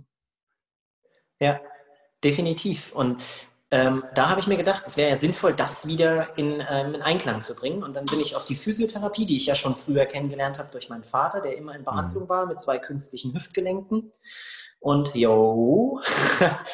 Okay. Und äh, da habe ich dann gedacht, die Kombination ist einfach irre. Und äh, dann habe ich mir sogar in der Ausbildung noch das Schlüsselbein gebrochen bei der Stuntman-Ausbildung. Und äh, bin dann wieder in Behandlung gewesen und äh, habe dadurch wieder noch viel, viel mehr über meinen Körper auch gelernt. Und ja, im Endeffekt, äh, ich bin der Physio treu geblieben und habe Bewegung auf, auf mein Level gebracht, auf mein neues Level. Auch durch mhm. die ganzen Techniken, die ich in der Stuntschule lernen durfte. Ja. Das ist ja, glaube ich, auch ein ganz großes Thema, ähm, mal fallen zu lernen. Ne? Ja, weil fallen, ja. fallen tut weh. Das ist auch kein... nochmal eine ganz andere Herausforderung. Ne? Ich habe das beim, beim, beim Capoeira und auch vor allen Dingen beim Handstandlernen gemerkt, wie wichtig eigentlich der Skill Fallen ist für den Skill Handstand, als, um jetzt mal ein Beispiel zu nennen. Ja. Ja, weil sonst hast, du, sonst hast du immer Angst vor dem Fallen. Exakt. Und das bremst dich in der Ausübung der eigentlichen Tätigkeit. Und ähm, das ist auch so, dass äh, ich wurde dann sehr oft gefragt, äh, hast du nicht Angst, dass du dich verletzt in dieser Ausbildung? Und im Endeffekt ist es ja so, dass wir das Risiko so unglaublich minimiert haben durch Technik, Mhm. Also ähm, ich würde auch sagen, dass mich das jetzt immer noch bereichert, wenn ich äh, raus auf die Straße gehe und die Straße ist glatt. Ich habe einfach meinen Körper äh, bzw. meine Bewegungsabläufe so sehr geschult in Bezug darauf, um einfach Risiko zu vermeiden durch gezieltes Techniktraining. Mhm. Und ich kann euch sagen, natürlich ist es nicht angenehm, sich von einem Auto anfahren zu lassen, aber es ist auch einfach nur geil. ja, weil, weil du wahrscheinlich der Sache dann ein bisschen erhabener bist, da eben äh, gesund rauszukommen. Ne? Also stelle ich ja. mir jetzt gerade so vor. Ich kenne das ja auch noch von meinen Mountainbike-Stürzen. Da sind ganz böse Brecher dabei gewesen. Ich habe mir nie was gebrochen. Weil ich immer so glücklich gefallen bin im Unglück, ähm, ja, dass ich dann mit dem blauen Auge davon gekommen bin. Und ich würde dir jetzt hier sogar ausnahmsweise mal widersprechen. Ah. Das hat nichts mit Glück zu tun sondern ja, dein, Körper, ja. dein Körper weiß einfach, was er für sich intuitiv, weil du einfach einen, einen, äh, einen bewegten Körper hast. Dein Körper ist reaktiv in Bewegungen. Mhm. Und äh, dadurch ist es eben so, dass dieses blaue Auge, was du bekommst, einfach antrainiert ist. Also mhm. das glaube ich ganz, ganz klar. Ne? Und je mehr du in Bewegung bist, je mehr du deinen Körper verstehst und äh, je mehr du deinen Körper fühlst, Mhm. Weil das mhm. Thema Wahrnehmung ist natürlich noch ein Riesending. Ne? Da könnte man, glaube ich, alleine darüber zehn Stunden quatschen. Ähm, wenn du dich gut spürst, dann ist es eben genau das, dass, der, dass du dir nicht, ja, dass du nicht, dass dir nichts passiert, außer wenn du halt drüber gehst und dann sind wir wieder im Leistungssport, weil dann, dann hörst du ja nicht mehr auf dich selbst, weil Leistungssport ist nicht gesund. Fertig. Ist aber ein anderer Kontext. Absolut. Ja, ja sehr spannend. Ähm, jetzt habe ich kurz den Faden verloren. Ich wollte dich was fragen. Ähm, diese Kombination finde ich aber geil. Stuntman und dann ab in die Physio.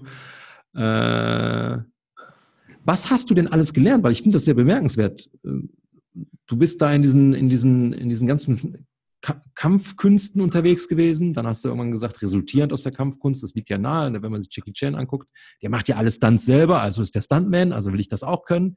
Gehst du zum Stunt, äh, Stuntman sein und dann gehst du von da aus eben die Reise weiter. Aber du hast ja da nicht aufgehört, du hast ja noch zigtausend Sachen dazu äh, gelernt und geupgradet. Was hast du alles gemacht? Du hast den Physio, du hast den äh, Schrottherapeuten, die Schrottherapeutenausbildung gemacht, um Skoliosepatienten ähm, ja. besser zu verstehen und helfen zu können. Und was noch? Was hast du noch alles gemacht? Also ich habe ähm, verschiedene Kursleiter für sowohl auch wirklich äh, sowas wie Karate Aerobics, das ist so eine Table-Variante. Also ich bin dann auch mal so durch die Halle gehüpft mit Musik und habe die Leute bewegt. Ähm, dann habe ich autogenes Training gemacht, Shiatsu, noch ein paar andere Sachen aus der traditionellen chinesischen Medizin. Ähm, dann habe ich kinesiologisches Taping gelernt, äh, weil es auch aus Asien kommt. Also Asien hatte schon einen sehr, sehr hohen Einfluss. Vielleicht bin ich im Kopf auch halber Asiate, weiß man nicht. Ähm, oder zumindest äh, emotional gesehen. Ja. Dann, ähm, was mir aber wirklich, äh, was wirklich ein, ein, ein, Gedankenöffner oder ein Mindblowing, eine Fortbildung war, war äh, die Kombination aus Bobart und Feldenkreis. Ähm, die war grandios, also weil da habe ich sozusagen diese neurologischen, also ich bin ja neurologischer Fachtherapeut dadurch geworden und habe auch acht Jahre lang im Wachkoma gearbeitet. Das heißt mhm. wirklich mit Patienten, die so gut wie überhaupt keine Bewegung haben. Und ähm, wie bringt man Bewegung rein, wenn keine Bewegungszündung da ist? Und ähm, wie kriege ich trotzdem sozusagen ähm, ein, ein Wohlbefinden auch hin für denjenigen? Oder wie kriegt derjenige selbst ein Wohlbefinden hin? Ähm, das war wirklich so für mich eine der, der sinnvollsten Fortbildungen auch im Bereich, also gerade auch das Feldenkreis, ähm, diese Feldenkreis-Applikation im Bobat, die äh, auch meinen, meinen Bewegungsgedanken, das Movement in mir auch vielleicht geweckt hat. Und ähm, was habe ich noch? Ja, diverse Fortbildungen zum Thema Faszien. Und ähm, dann hatte ich das große Glück, dass ich sozusagen über dieses Suchen nach verschiedenen Fortbildungen auch ähm, von der einen Firma, bei der ich mehrere Fortbildungen gebucht hatte, äh, gefragt wurde, ob ich nicht sogar Lust hätte, für sie zu arbeiten. Und so bin ich dann aus dem Therapeuten zum Lehrtherapeuten geworden und jetzt darf ich sozusagen verschiedene physiotherapeutische Techniken unterrichten. Ähm, und ja, alleine dadurch, dass man ja anleitet, lernt man ja so viel wieder in diesen, ähm, in diesen Workshops oder Schulungen oder Fortbildungen, die man selbst gibt, lernt man ja wieder von seinen Teilnehmern auch. Und gerade so bei der einen Firma hatten wir ein so unglaublich kompetentes Team von Osteopathen, Kinesiologen, Orthopäden, die, die wirklich, ja, wie so eine Art, äh, ich glaube, du hast mal das so genannt, du machst dein eigenes Studium. Mhm. Ja. Und so habe ich das im Endeffekt dann auch bekommen. Ich habe quasi von diesen Menschen, von diesen erfahrenen Therapeuten, Ärzten und sonst was lernen dürfen. Und vielleicht habe ich auch einfach, man kann das vielleicht gar nicht mehr als Fortbildung bezeichnen, sondern einfach ein, ein, ein Wissensschatz erworben, der, der einfach nur Spaß macht. Mhm. Ja. Genau. Und es werden immer wieder Fortbildungen dazukommen. Also ich werde definitiv nochmal zu Human Development gehen. was ich sehen. auch, ja, unbedingt. Das kann ich übrigens auch jedem Zuhörer, der äh, sportwissenschaftlich oder trainingstechnisch oder therapeutisch unterwegs ist, ey, hört euch zumindest äh, ein Level an Human Development, äh, das war ein, ein, ein Öffner in verschiedene Richtungen. Geh nochmal ganz kurz auf das, auf das Stehen ein. Das hatten wir ganz zu Anfangs, da habe ich ja gesagt, da gehen wir nochmal drauf ein. Ja. Was war so die, die größte Erkenntnis oder was, was passiert da? Ne, also, ja, erklär's ja. Wahnsinn. Äh, wir kommen da in diese Fortbildung und äh, der erste Tag, wir haben uns hingestellt. Und wir haben immer mit Partner gearbeitet. Das heißt, du wurdest dann auch gestellt und ausgerichtet gegen die Schwerkraft und mit der Schwerkraft. Und ähm, die Jungs haben gesagt, bevor wir uns in Bewegung lernen und spüren, müssen wir erstmal richtig stehen. Und da waren die echt hart. Ne? Also mhm. die haben gesagt, Alter, du kannst noch nicht mal stehen, warum willst du laufen? Und äh, alleine da, ähm, wie auch immer, mit welchen Hilfsmitteln wir da gearbeitet haben oder einfach auch nur mit diesem Cueing, also mit den Triggerpoints von anderen Menschen, die dir dann gezeigt haben, mach mal hier mehr, mach mal hier mehr, mach mal hier mehr.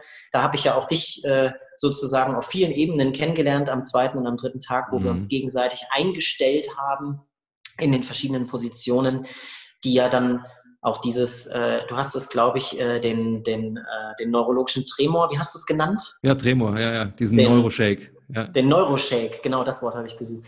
Ähm, wir haben als doch eigentlich ganz gut trainierte Menschen, haben wir da voll die Spasmen entwickelt in den Bewegungen. Und ähm, ja, wir haben stehen gelernt. Und nachdem wir stehen durften und konnten oder dabei sind, es kennenzulernen, ja. haben wir dann noch mit Gewichten und Widerständen gearbeitet. Und das äh, kann man nur echt jedem empfehlen und äh, alleine auch sehr Selbsterfahrung her. Ja, ja, das war für mich auch ein, ähm, also mir war schon, nein, ich ahnte, was mich erwartet, aber der Moment der, äh, des, des Empfangens, dessen, was wir da an, an Lehrinhalten bekommen haben, das habe ich auch wieder aus den, aus den Socken gehauen. Ähm, Thema war ja Joint Stacking, auch wirklich versuchen, äh, gewisse Gelenke übereinander zu bringen, damit zum Beispiel Rotation im Laufen oder im Gehen ähm, effizienter passiert. Ne? Ähm, Jetzt hatten wir auch mal darüber gesprochen und jetzt würde ich gerne mehr darüber erfahren, wie du arbeitest. Und dann würde ich nochmal auf das Stehen zurückkommen. Ja, Stehen ist eigentlich nichts anderes wie Fight Gravity. Wenn Gravity dominiert, dann fällt es ja quasi wie so ein Kartenhaus in dich zusammen. Und dann ist auch zum Beispiel, wenn wir nochmal das Thema Skoliose haben, dann gehst du noch mehr in der Torsion verloren. Oder wenn du halt, was ich, äh, einen Rundrücken hast, ein Hohlkreuz hast, du hast ja noch mehr Kompression. Und Stehen, so wie wir das gelernt haben, ist ja eine Dekompression. Das heißt, wir versuchen uns wieder gegenüber der Schwerkraft lang zu machen. Und da gibt es auch gewisse Dinge, die du in deinem Training offensichtlich einbaust äh, mit deinem Patienten. Das ist ja dann, da sind ja schon gar keine Patienten mehr dann. Das sind ja schon deine Klienten. Ja. Richtig. Was sind so die, so die typischen Sachen, die du bei dir mit einbaust, damit sie lernen? Damit sie lernen. Ähm, also grundsätzlich ist es so, dass ich wirklich versuche, jeden Patienten eher in die Aktivität bzw. Äh, aktivierend zu behandeln. Ähm, ein, ein, ein Lieblingstool von mir ist und bleibt einfach das Ringepaar. Also auf Deutsch gesagt, ich hänge die Leute in meiner Behandlung auf. Sie feiern das wahrscheinlich und, auch noch. und die feiern das. Also ja. ich, äh, um das, das beste Beispiel zu bekommen, du hast einen 14-Jährigen oder eine 14-Jährige, die kommt zu dir und äh, muss per Arztbrief sich bewegen, weil das tut sie nicht genug. Das ist das, was diesem Kind im Kopf bleibt. Und dann kommt es zum Therapeuten und dann macht der Therapeut mit ihr Übungen auf dem Fußboden und äh, ist hochmotiviert. Mm, ne? Also langweilig. sagen wir es mal so, du, ich, ich habe ja, hab ja Therapie auch wirklich als Jugendlicher schon selbst auch erlebt. Und ähm, ich hatte Gott sei Dank jemanden, der mir Therapie schmackhaft gemacht hat. Aber in den Praktikas habe ich so oft in der Ausbildung Jugendliche erlebt, die einfach Therapie als das lästigste ansehen. Und dann ähm, ist der kranke Gymnast wirklich auch der, der kranke Gymnastik macht für das Kind. Mm, mm. Und, oder für den Jugendlichen. Die Verpackung ist einfach scheiße.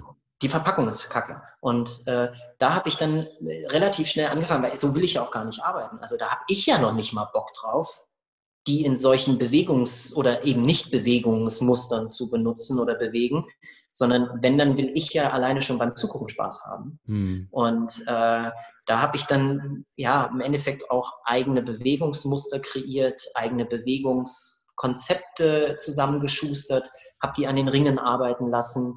Ähm, bei mir müssen die Dreijährigen bis, ich weiß gar nicht, die älteste Patientin ist bei mir, glaube ich, an die 70 zurzeit. Ich glaube schon. Und die, die krabbeln und hüpfen alle über den Fußboden. Und äh, wir machen, wir, wir, bewegen uns wie der Tiger, wir bewegen uns wie ein Affe, wir bewegen uns da und da und hängen dann halt auch wie ein Äffchen oder wie Tarzan an den Ringen. Und ich habe auch diesen, natürlich diesen Anteil von, ähm, von aktivierenden Techniken, also ob das jetzt Faszientechniken sind, ob das auch mal eine, eine, eine händische Massage ist, die mhm. ja trotzdem auch ihren Wert hat, wenn man die Geschichte des Patienten kennt, der, wie so schön du es gesagt hast, ja eigentlich auch ein Klient ist. Und äh, der Leistungssportler, der sich fünfmal in der Woche bewegt, der muss ja sich bei mir in der Therapie nicht auf dem Level, auf dem Low-Level, was ich ihm bieten kann für seinen Leistungssport, muss er sich ja nicht bewegen, weil da bin ich ja viel schlechter als der mhm. Leistungstrainer. Mhm. Und äh, dann kann der sich auch mal auf die Bank legen und dann kann ich ihn aktivieren oder kann ich ihn schröpfen oder kann ich ihn tapen oder irgend sowas, damit er eine bessere, ein besseres Alignment bekommt, also eine bessere Ausrichtung.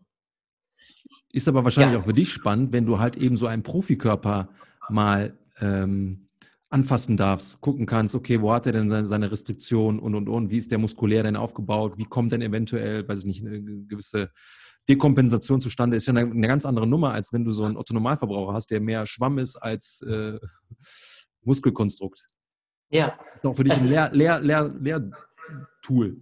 Ein Lehrtool, ja. Wort, ich, ich, ich, durfte einmal, beziehungsweise äh, ich hatte einen Patienten, das war ein Weltklasse-Artist. Und das, es war unglaublich spannend. Ähm, runtergebrochen hat er aber trotzdem auch seine Einschränkungen wie jeder andere Mensch. Mhm. Halt auf seine, auf seine spezielle Funktion, die er braucht, abgestimmt.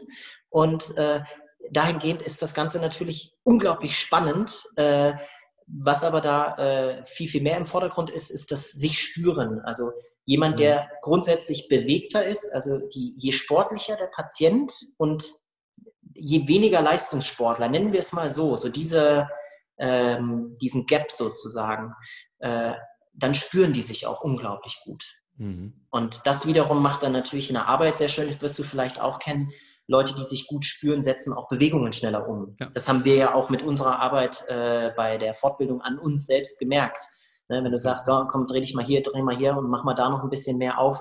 Wenn das dann klappt, das ist ja dann nochmal ein anderer Anreiz, beziehungsweise ein anderes Feeling dann noch. Selbst mhm. für den Therapeuten oder den Beweger oder den Trainer. Ja. Ähm, welchen Gemütszustand haben die Menschen, wenn die bei dir im, in Behandlung sind, was ja keine Behandlung im klassischen Sinne ist, sondern du bewegst die oder lässt die Leute bewegen? Wie ist der Gemütszustand? Puh, das variiert. Ähm, grundsätzlich, man könnte rein theoretisch den Unterschied machen mit, äh, wer ist Patient, wer ist Klient.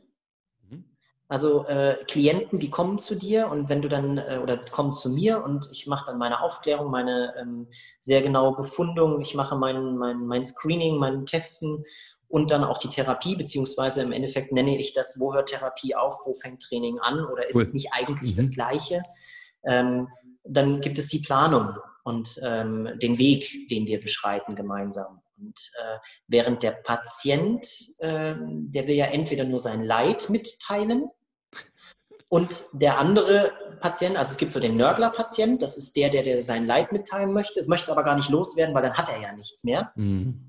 Und der, der passive Patient ist ja der, der eigentlich nur bewegt werden möchte. Also der möchte deine, deine Hilfe, du sollst was tun, damit er sich besser fühlt.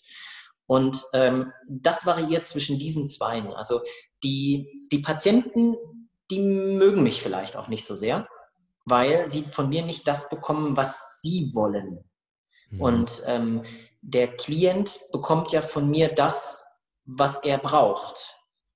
Und äh, vielleicht ist das so dieses, ähm, es gab einen schönen Spruch mit einer sehr geschätzten Kollegin, jeder bekommt die Patienten, die er verdient. Und äh, da, ja, also es gibt die Leute, die wechseln bei mir ganz schnell, weil die merken, dass wir nicht zusammenpassen. Und wenn ich das merke, dann, dann sage ich, vielleicht ist es auch gut, wenn sie äh, eher zu jemand anderem gehen, weil wir nicht auf einer Ebene funktionieren. Das sage ich natürlich ein bisschen netter. Ja. Ähm, da fällt mir gerade noch ein spannender Satz ein, so aus der Person-Trainer-Welt. Ich finde das mal ganz cool. Verkauf den Leuten, was sie möchten, gebe denen Menschen, was sie brauchen. Weil manchmal kommen sie halt eben mit so, einem, mit so einem Idealbild, ich will aber das, ich will Sixpack, dies, das, und du denkst dir also als Coach, ey Digga, du hast gerade ganz andere Probleme als das, was du mir jetzt gerade als Wunsch äußerst. Ich muss das irgendwie anders verpacken. Aber wenn du den Leuten dann sagst, ja, wir müssen jetzt aber an deiner Hüftstreckung arbeiten und äh, Dorsalflexion, so, gucken die dich an und sagen, ey, ich möchte das hier nicht kaufen. Ich will das und das kaufen. Dann musst du das halt manchmal so, so in das Training einfließen lassen, dass die Leute gar nicht wissen, was du mit denen da machst und trotzdem irgendwie in der Lage bist, das, was du halt meinst zu sehen, wo die Einschränkungen sind, mit abfrühstückst, äh, plus deren Ziel halt mit äh, eintütest, ja. das irgendwie äh, vereinen.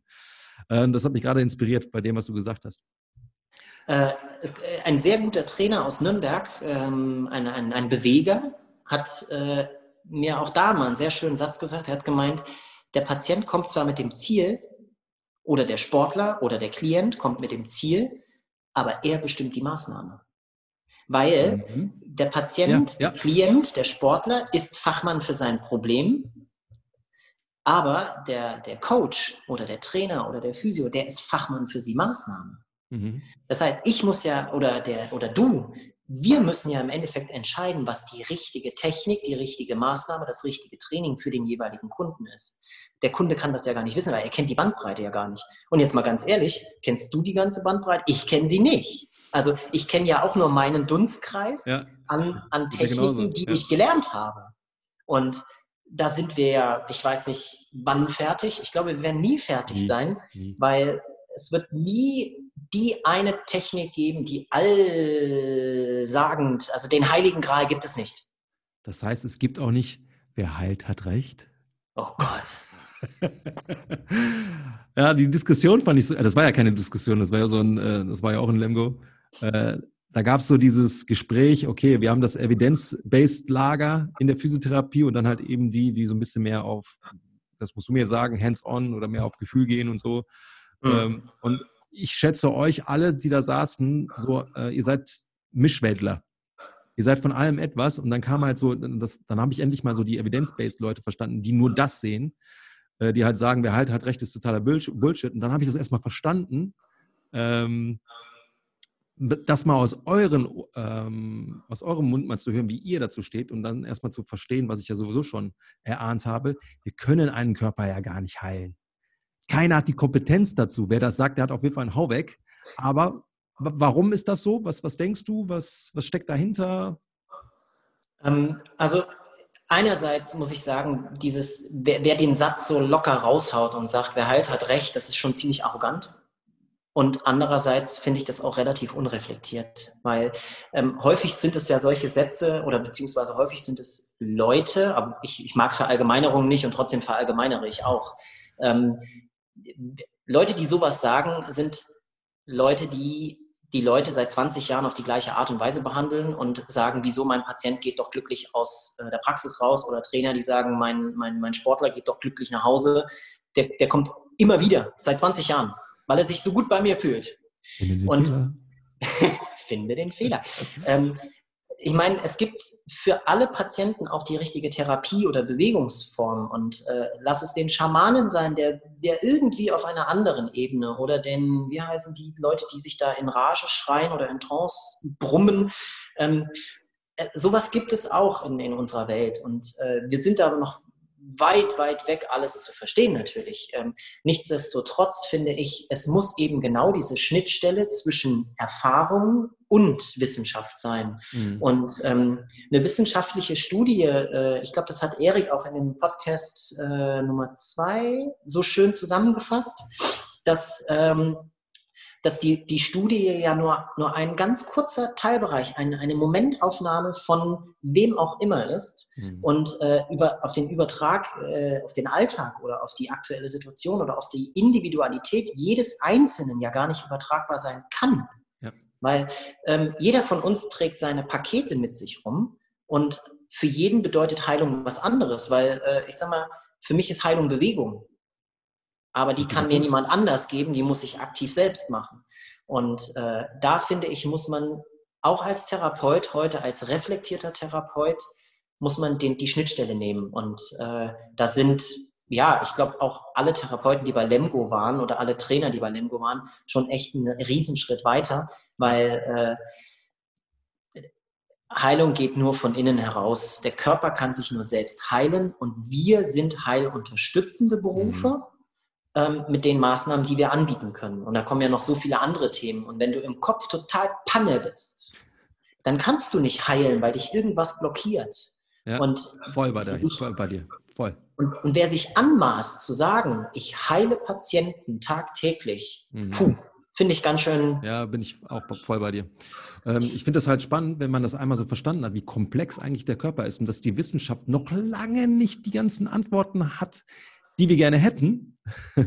Dafür ist ja. das Thema einfach zu komplex. Und jetzt kommt auch noch, noch mal das Thema äh, Psyche dazu, Mindset und und und. Das ist ja nicht nur Körper. Ja? Dann ist das ja ein Feld, das ist ja schier unendlich. Und dann sind wir wahrscheinlich so gepolt, wie wir eben so gepolt sind, dass wir halt äh, immer mehr finden. Immer, also ich will nicht sagen suchen, weil wer, wer sucht, sucht nur. Ähm, wer, wer finden möchte, der findet auch. Ja, neue Antworten, neue Erkenntnisse und dann können wir da quasi dem Körper gegenüber vielleicht mit noch mehr Stimuli ähm, dabei unterstützen in irgendeiner Form, entweder eben zu heilen oder ähm, zu regenerieren, äh, regenerieren oder mehr Performance abzuleisten. Und wir sind quasi nur diejenigen, die das, das Rezept verfeinern, aber das Gehirn, der Körper macht ja den Rest. Ähm, was ich eben auch sehr spannend fand, war, dass du halt sagst, es gibt dann halt, und ich kenne das bei mir im äh, PT auch, im Person Training, dass da Leute sind, die von dir die Energie saugen. Ich nenne das immer äh, Vampir-Motivation, die nicht in der Lage sind, sich selber die, in dem Fall Medizin, also die eigene Mitte zu finden, ja, Medi für Mitte, ja, das ist halt nun mal Bewegung, ist ein ganz wichtiger Punkt. Wenn du von außen quasi der Einzige bist, der denen die Motivation gibt, sich zu bewegen, ja, dann rauben die dir doch Energie ohne Ende. Und das sind ja dann in dem Moment die falschen Patienten für dich, die falschen Klienten für mich. Absolut. Wir brauchen halt eben die Leute, die schon in, Lage, in der Lage sind, diesen intrinsischen Impuls zu leben, zu bewegen. Und dann kommen wir quasi ins Spiel ähm, und haben dann auch Spaß an dem, was wir da sehen. Weil du hast eben gesagt, ich habe halt, hab halt Bock zu sehen, wie die Spaß haben in der Bewegung. Deswegen habe ich eben gefragt, was für einen Gemütszustand haben die. Ich kann mir das gut vorstellen, wenn dann deine äh, Dreijährigen und 83-Jährigen Menschen durch den Raum da hangeln und krabbeln und so, dass die auch mal äh, mit Sicherheit lachen und äh, fernab von dieser traditionellen Therapie, was so dröge ist und langweilig ist, halt Spaß haben an der Sache. Das vermute ich jetzt einfach mal. Ich setze das jetzt mal voraus. Vielleicht. Ja, also Lachen ist bei mir in der Behandlung einfach auch verboten. ja, da bist du voll der Typ für. Was hier? Ja, voll, voll. Ab in den ne? Keller also, mit dir. nee, ähm, ich meine, da brauchen wir nun mal in uns zu gehen. Das, was wir mit Spaß machen, das machen wir doch alle viel lieber. Und äh, warum, nicht, warum nicht Bewegung wählen? Warum nicht einen Rahmen wählen, der auch wirklich Spaß macht? Und mhm. äh, dann, dann ist ja auch Zeit kein Thema. Weil wenn du Spaß hast, guckst du nicht auf die Zeit. Aber mhm. wenn, wenn, wenn ich Patienten habe, die permanent auf die Uhr gucken und sich denken, boah, wann, wann hört der Vogel endlich auf, mhm. dann, dann muss das doch auch unfassbar unbefriedigend sein, für mich als Therapeuten so einen Tag zu haben. Und genau das, was du meinst mit der Energie, weil die Leute, die ziehen ja auch Energie. Und wenn ich aus der Praxis rausgehe, dann, dann bin ich nicht ausgelaugt, weil sonst würde ich ja quasi meine Ressource komplett aufbrauchen, weil ich brauche meine Energie auch noch zu Hause. Ich habe auch noch eine Partnerin, ich habe meinen Sohn, mit dem ich noch Spaß und Spiel machen muss oder möchte. Ne? Und wenn ich mich komplett aussaugen lasse, dann habe ich ja dafür nichts mehr übrig. Also äh, ich, ich finde auch, wenn man, ich glaube auch ein Satz von Konfuzius, äh, wenn du Spaß an deiner Arbeit hast, dann ist sie keine Arbeit mehr. Ja. Und ich mache meinen Job echt gerne, weil ich meinen Job mit Spaß mache. Und äh, wenn ich Spaß habe und der Klient Spaß hat, das ist wie mal Win-Win. Und äh, oh, ich, ich meine, ich habe natürlich auch einen Prozentsatz an Klienten, wo ich mir danach denke, so, pff, haben wir alle. Das war jetzt ganz schön anstrengend. Natürlich. Aber äh, gibst du dich diesem Gefühl hin? Hm. Oder machst du das draus, was du draus machen willst, für dich selbst? Und hm. äh, ja, da muss jeder auch echt seinen Weg so finden für sich. Ja. Und ich, ich würde sagen, ich bin auf dem Weg, der mir gefällt. Ja, das ist sehr wichtig, weil dann, dann hast du halt noch mehr dieses, dieses Momentum. Ne? Ja. Ähm, kennst du den Begriff kognitive Leichtigkeit? Kognitive Oder die Begr Begriffe. Ähm, das ist gerade so mein also, Thema. Da gibt ein schönes Buch, äh, äh langsames Denken, schnelles Denken. Da geht der Autor auf das, auf die Kognition beziehungsweise auf die, auf die, auf den Zustand ein, wenn zum Beispiel dein Gemütszustand eher positiv ist. dann fällt dir die Aufgabe in dem Moment wesentlich leichter. Das spricht man, dann spricht man eben von kognitiver Leichtigkeit. Es geht ja lockerer von der Hand.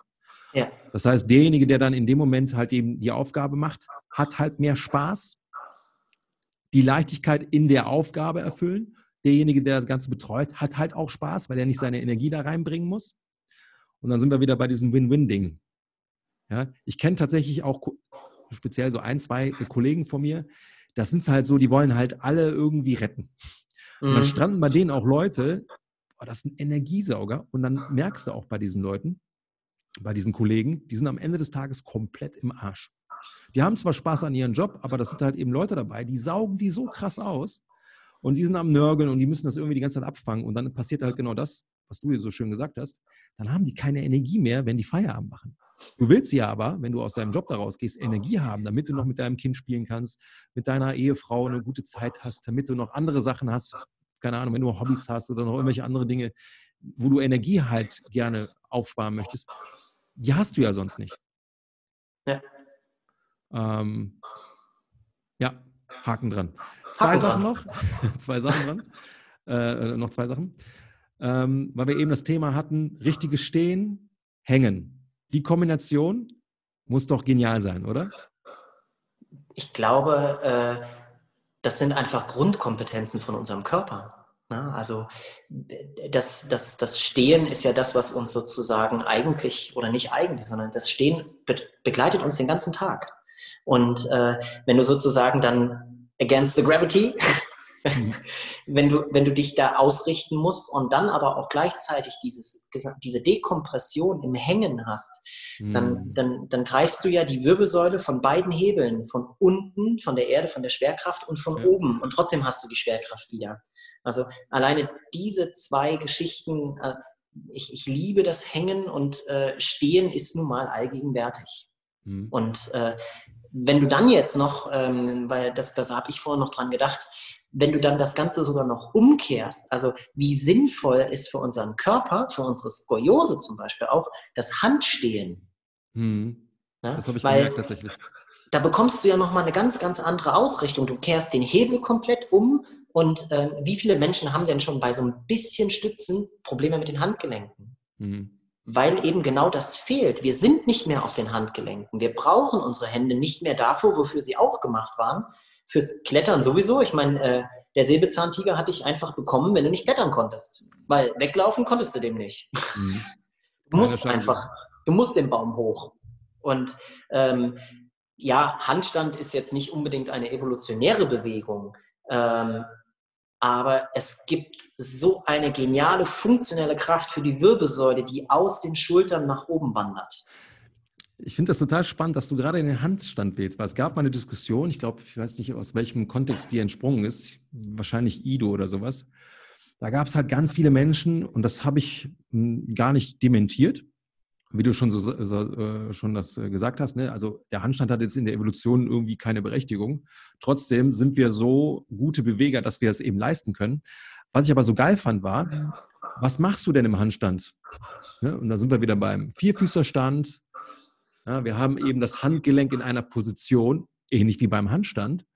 Oder beim Dip, ja, Ido hatte das, glaube ich, mal in irgendeiner der, seiner, seiner Interviews. Wenn du zwischen zwei Felsen, also jedes Mal, wenn ich irgendwo an der, an der Algarve bin und zwischen zwei Felsen so eine Dip-Position mache, dann muss ich immer an Ido denken. Es ist ja auch wieder ein Handstand.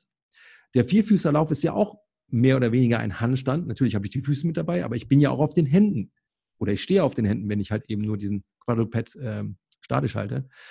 Und dann dachte ich mir so, es ist doch eigentlich scheißegal, bis auf die Positionierung im Schultergelenk, ob ich jetzt im Dip bin, also Oberkörper ist im Senklot der Schwerkraft, oder ob ich einfach den Hebel umdrehe und ich bin oben drüber. Für die Handgelenke, für die Handachsen ist es doch eigentlich ähnlich. Und für das Thema ja. Handgelenk, weil das war halt im, im, Widerspruch. Es ist nicht natürlich, so viel Körpergewicht oder so viel Last auf dem Handgelenk zu haben. Da habe ich mir gedacht, dann, dann ergibt ja so ein Dip auch keinen Sinn. Nee. Ich brauche ja beim Dip nicht immer in der Natur einen Barren oder beziehungsweise ich habe nicht immer einen Barren zur Verfügung. Das heißt, ich muss ja irgendwie mich mit der Handfläche dem Untergrund anpassen. Und da ist es ja schon wieder unlogisch, was dann diese Menschen sagen. Ja, der Handstand ist ja unnatürlich, wenn es ums Handgelenk geht. Ja, ähm, aber wenn wir jetzt zum Beispiel mal auch ins Tierreich gehen, ne? also äh, wenn wir aus diesen vier, also aus den quadrupedalen Bewegungsmustern rausgehen, ähm, wenn die springen, landen die auf den Händen und dann haben die nicht nur das eigene Körpergewicht, sondern ein Vielfaches des ja. Körpergewichts auf den Guter Händen. Punkt. Und ähm, äh, ich meine, alleine über quadrupedale Bewegungsmuster könnten wir uns Stunden unterhalten, weil sie so sinnvoll sind, weil sie so sind, wie sie sind. Ähm, siehe frühkindliche Entwicklung. Ne? Also äh, ich hatte ja das Glück, mit meinem Sohn sozusagen Entwicklung oder Bewegung in der Entstehung mitverfolgen zu dürfen. Ja. Und äh, was der auf den Händen macht, dieser kleine Sack, das ist unbeschreiblich. Und das, das, ist so, das ist so unglaublich cool, weil er kann es halt nicht anders. Er hat am Anfang, wenn er Hindernisse überwunden hat, hat er das im Vierfüßlerstand gemacht mit gestreckten Armen, mit gestreckten Beinen und Vorspruch in die Luft. Und da bist du in deiner vollen Belastung auf den Handgelenken. Hm. Und äh, Thema Muscle-Up zum Beispiel, da veränderst du die, also jeder will Muscle-Up können, der so ein bisschen was an den Ringen oder an der Stange kann, aber da kommst du ja in den direkten Austausch von eben einer hängenden in die Dip, in die Streckposition. Also bist du in einem vollen Handstand drinnen. Mhm. Du wirst ja. lachen. Ich habe mit einem Turner mal gearbeitet. Ähm, der hat mir so eine Handstandprogression gezeigt. Dann bist du quasi einmal auf die Hände gesprungen. Und von da aus hast du dich einmal kurz abgedrückt, um dich, opa, um dich dann wieder im Handstand zu fangen. Also quasi ein Sprung nur auf im Handstand. Also war es schon ja. in der Handstandposition hattest aber Momentum durch das Anlaufen, hast dann einen kurzen Jump gemacht mit den Händen und bist dann im Handstand gelandet. Das war jetzt ein Versatz von 20 Zentimetern oder, oder sowas. Ja. Aber das war nicht krass. Das, das habe ich in einem Tumbling-Workshop sogar selbst gemacht schon mal. Spannend. Und das, das ist unglaublich hart. Aber es ist, ja, aber es ist, ich meine, alleine diese Kräftigungsreize und diese reaktiven Reize, die du in der Wirbelsäule dann mobilisieren musst in dem Moment, das ist äh, anders als spannend, kann man es, glaube ich, nicht bezeichnen. Ja. Du hast jetzt hängen gesagt, krabbeln. Hättest du, hättest du noch eine dritte äh, Sache für die, für die Zuhörer, die fundamental wären im Training, in der Therapie, die mal mit einzubauen? Ja, das Springen. Warum? Ähm, also wenn wir das Ganze jetzt noch ein bisschen ähm, wissenschaftlich aufarbeiten, ähm, wenn du Sprünge machst, äh, geht das direkt auf die Endorphinproduzierung. Das heißt, äh, Glückshormone werden ausgeschüttet durch das Springen. Und ähm, es ist ganz spannend, wenn du so 70-jährige Opis hast, die Knieschmerzen haben beim Treppesteigen, die lasse ich hüpfen. Und auf einmal haben sie weniger Schmerzen beim Treppesteigen, weil man alleine durch das Springen so viele Bildungsreize gleichzeitig ähm, um jetzt nochmal so einen kleinen Ausflug in, in die Kollagenen zu machen. Also das Fasziengewebe hat ja die elastischen Anteile und die Teile, die äh, Spannung halten können, also die die Festigkeit geben. Und ähm, wenn du nur loose bist, weil du dich mobil gemacht hast ohne Ende, dann fehlt dir halt dieser Kollagenanteil, also dieses Stabile in dem Fasziengewebe oder in, im, im Bindegewebe. Und äh, durch diese Sprungaktivierung, vor allem auch durch die Landung, lagerst du Kollagen mehr ein, weil dieser Impuls in den Körper, der bildet das harte Bindegewebe sozusagen oder das stabile Bindegewebe aus. Und ähm, ach genau, das, das Springen ist uns angelegt. Weil es gibt ein unfassbar geiles Video, äh, kann man auch auf YouTube finden. Ähm, man hat Untersuchungen gemacht mit Embryonen in der Entwicklung im Bauch. Und zwar hat man herausgefunden, dass zwölf Wochen alte Embryonen im Bauch springen. Die laden sich auf, die gehen wirklich in ein maximales Squat rein und dann drücken die sich raus und schwimmen dann sozusagen durch so einen Sprung im Fruchtwasser rum und haben damit also anscheinend wohl einen Riesenspaß. Also es ist eine angelegte Bewegung im Mutterleib, die wir dann erstmal wieder verlernen, weil die Schwerkraft auf uns einwirkt. Mhm. Aber an sich ist das eine angelegte Bewegung. Und ähm, schau dir doch mal gesunde Kinder an ähm, oder denkt alle mal ganz kurz an, wie bewegt sich ein gesundes Kind auf dem Spielplatz beziehungsweise in der Stadt, wenn es spazieren geht. Das ist wie ein Flummi. Dong, dong, dong, dong, dong. Auf jede äh, Erhöhung wird draufgehüpft, jede Linien werden genutzt, um irgendwie Himmel und Erde zu spielen oder wie das Spiel heißt, wo man so dann die Steinfelder abspringt. Ähm, gesunde Kinder und glückliche Kinder springen. Vielleicht aber auch ganz provokativ gesagt, sind sie gesund und glücklich, weil sie springen. Und wann bist du, du Zuhörer, wann bist du das letzte Mal gesprungen? Ja. Ganz ehrlich. Und wenn du nicht irgendwie einen Kampfsport machst oder Turner bist oder sonst wie, äh, sonst welche Tätigkeiten machst, wo du das Springen als Springen abrufst, wann bist du das letzte Mal aktiv gesprungen? Hm. Und also das ist für mich definitiv eine Kompetenz, die der Körper haben sollte zusätzlich. Bin ich voll bei dir. Ich bin ja gerade bei dem Thema, oder was ist gerade schon eine kleine Weile, Running Pattern bzw. Äh, Natural Running. Und am Ende des Tages, wenn wir nicht diese Hightech-Shoes hätten, mit Pronationsstütze und keine Ahnung wie viel Gelkisten und was für eine Technologie von NASA geprüft und was weiß ich, Titaniumstift in. Die Schuhe gibt es ja erst seit 50 Jahren und der Körper des Menschen ist ja offensichtlich schon ein bisschen älter. Und wenn man sich mal anguckt, was den Menschen so erfolgreich gemacht hat, eben das natürliche Laufen. Und wenn man sich das Laufen dann mal genauer anguckt, dann ist es eigentlich am Ende des Tages nichts anderes wie ein Springen von einem Bein auf das andere. Richtig. Unsere Unterschenkel ja. sind nichts anderes wie Springfedern. Deswegen sollten die auch gar nicht so oder müssen die gar nicht so voluminös sein. Ne? Sondern sind ja eher, wenn man so, sich die Achillessehne mal anschaut und die äh, Gastrocnemius-Muskeln und sowas dergleichen, die sind ja eigentlich eher statisch am Arbeiten, die Muskeln. Und die Sehne ist ja am Ende des Tages ein riesiges Gummiband, was uns einfach nur nach vorne katapultiert. Ne? Ja. Und wenn man das dann halt eben als Essenz rausholt und dann eventuell mal im Training mit einbaut, so kleine Springen, äh, Sprungpattern. Und jetzt gehen wir noch mal ein bisschen weiter, Durchblutung, Lymph, äh, Lymphfluss und sowas. Das eröffnet uns ja plötzlich ganz andere Türchen, wenn es um Gesundheit geht und Performance geht. Und wenn du noch sagst, da sind auch noch Endorphine, die da frei werden, ja, sorry, aber dann bin ich jetzt nur noch im Sprung Richtung äh, Auto unterwegs, ne, beziehungsweise, nee, direkt zum Supermarkt. Was heißt Auto? ja, also ja, absolut. Geil. Und dann macht es ja im Umkehrschluss dann doch irgendwie auch noch Spaß. Ja. Das ist spannend. Also unser Welpe springt ja jetzt, ist jetzt auch gerade in einem, einem Alter, wo der nur noch rum, rumjumpen ist. Das, äh, ich glaube, in dem Moment, wo er das macht, oder sie ist eine Dame, da mache ich einfach mal mit. Also hängen, krabbeln, äh, springen, unbedingt mit einbauen, ist jetzt quasi äh, Gesetz ab heute. Das ist noch auf eine letzte. Das Gravity-Gesetz. Das Gravity, ja, das äh, will ich nicht für mich. Ja, doch, in dem Fall Gravity, aber das hat nichts mit mir zu tun.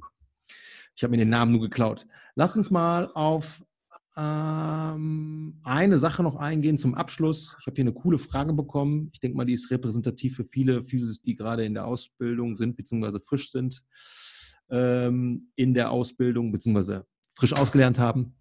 Was empfiehlst du? Was sollte ein frisch gebackener Physio machen? Sollte er erstmal im Job bleiben? Ähm, welche Fortbildung empfiehlst du? Sollte er direkt weiter sich bilden in Osteopathie oder was ist so deine Einschätzung? Puh, das ist eine harte Frage. Ähm, grundsätzlich würde ich sagen, Erfahrung schlägt alles. Erstmal.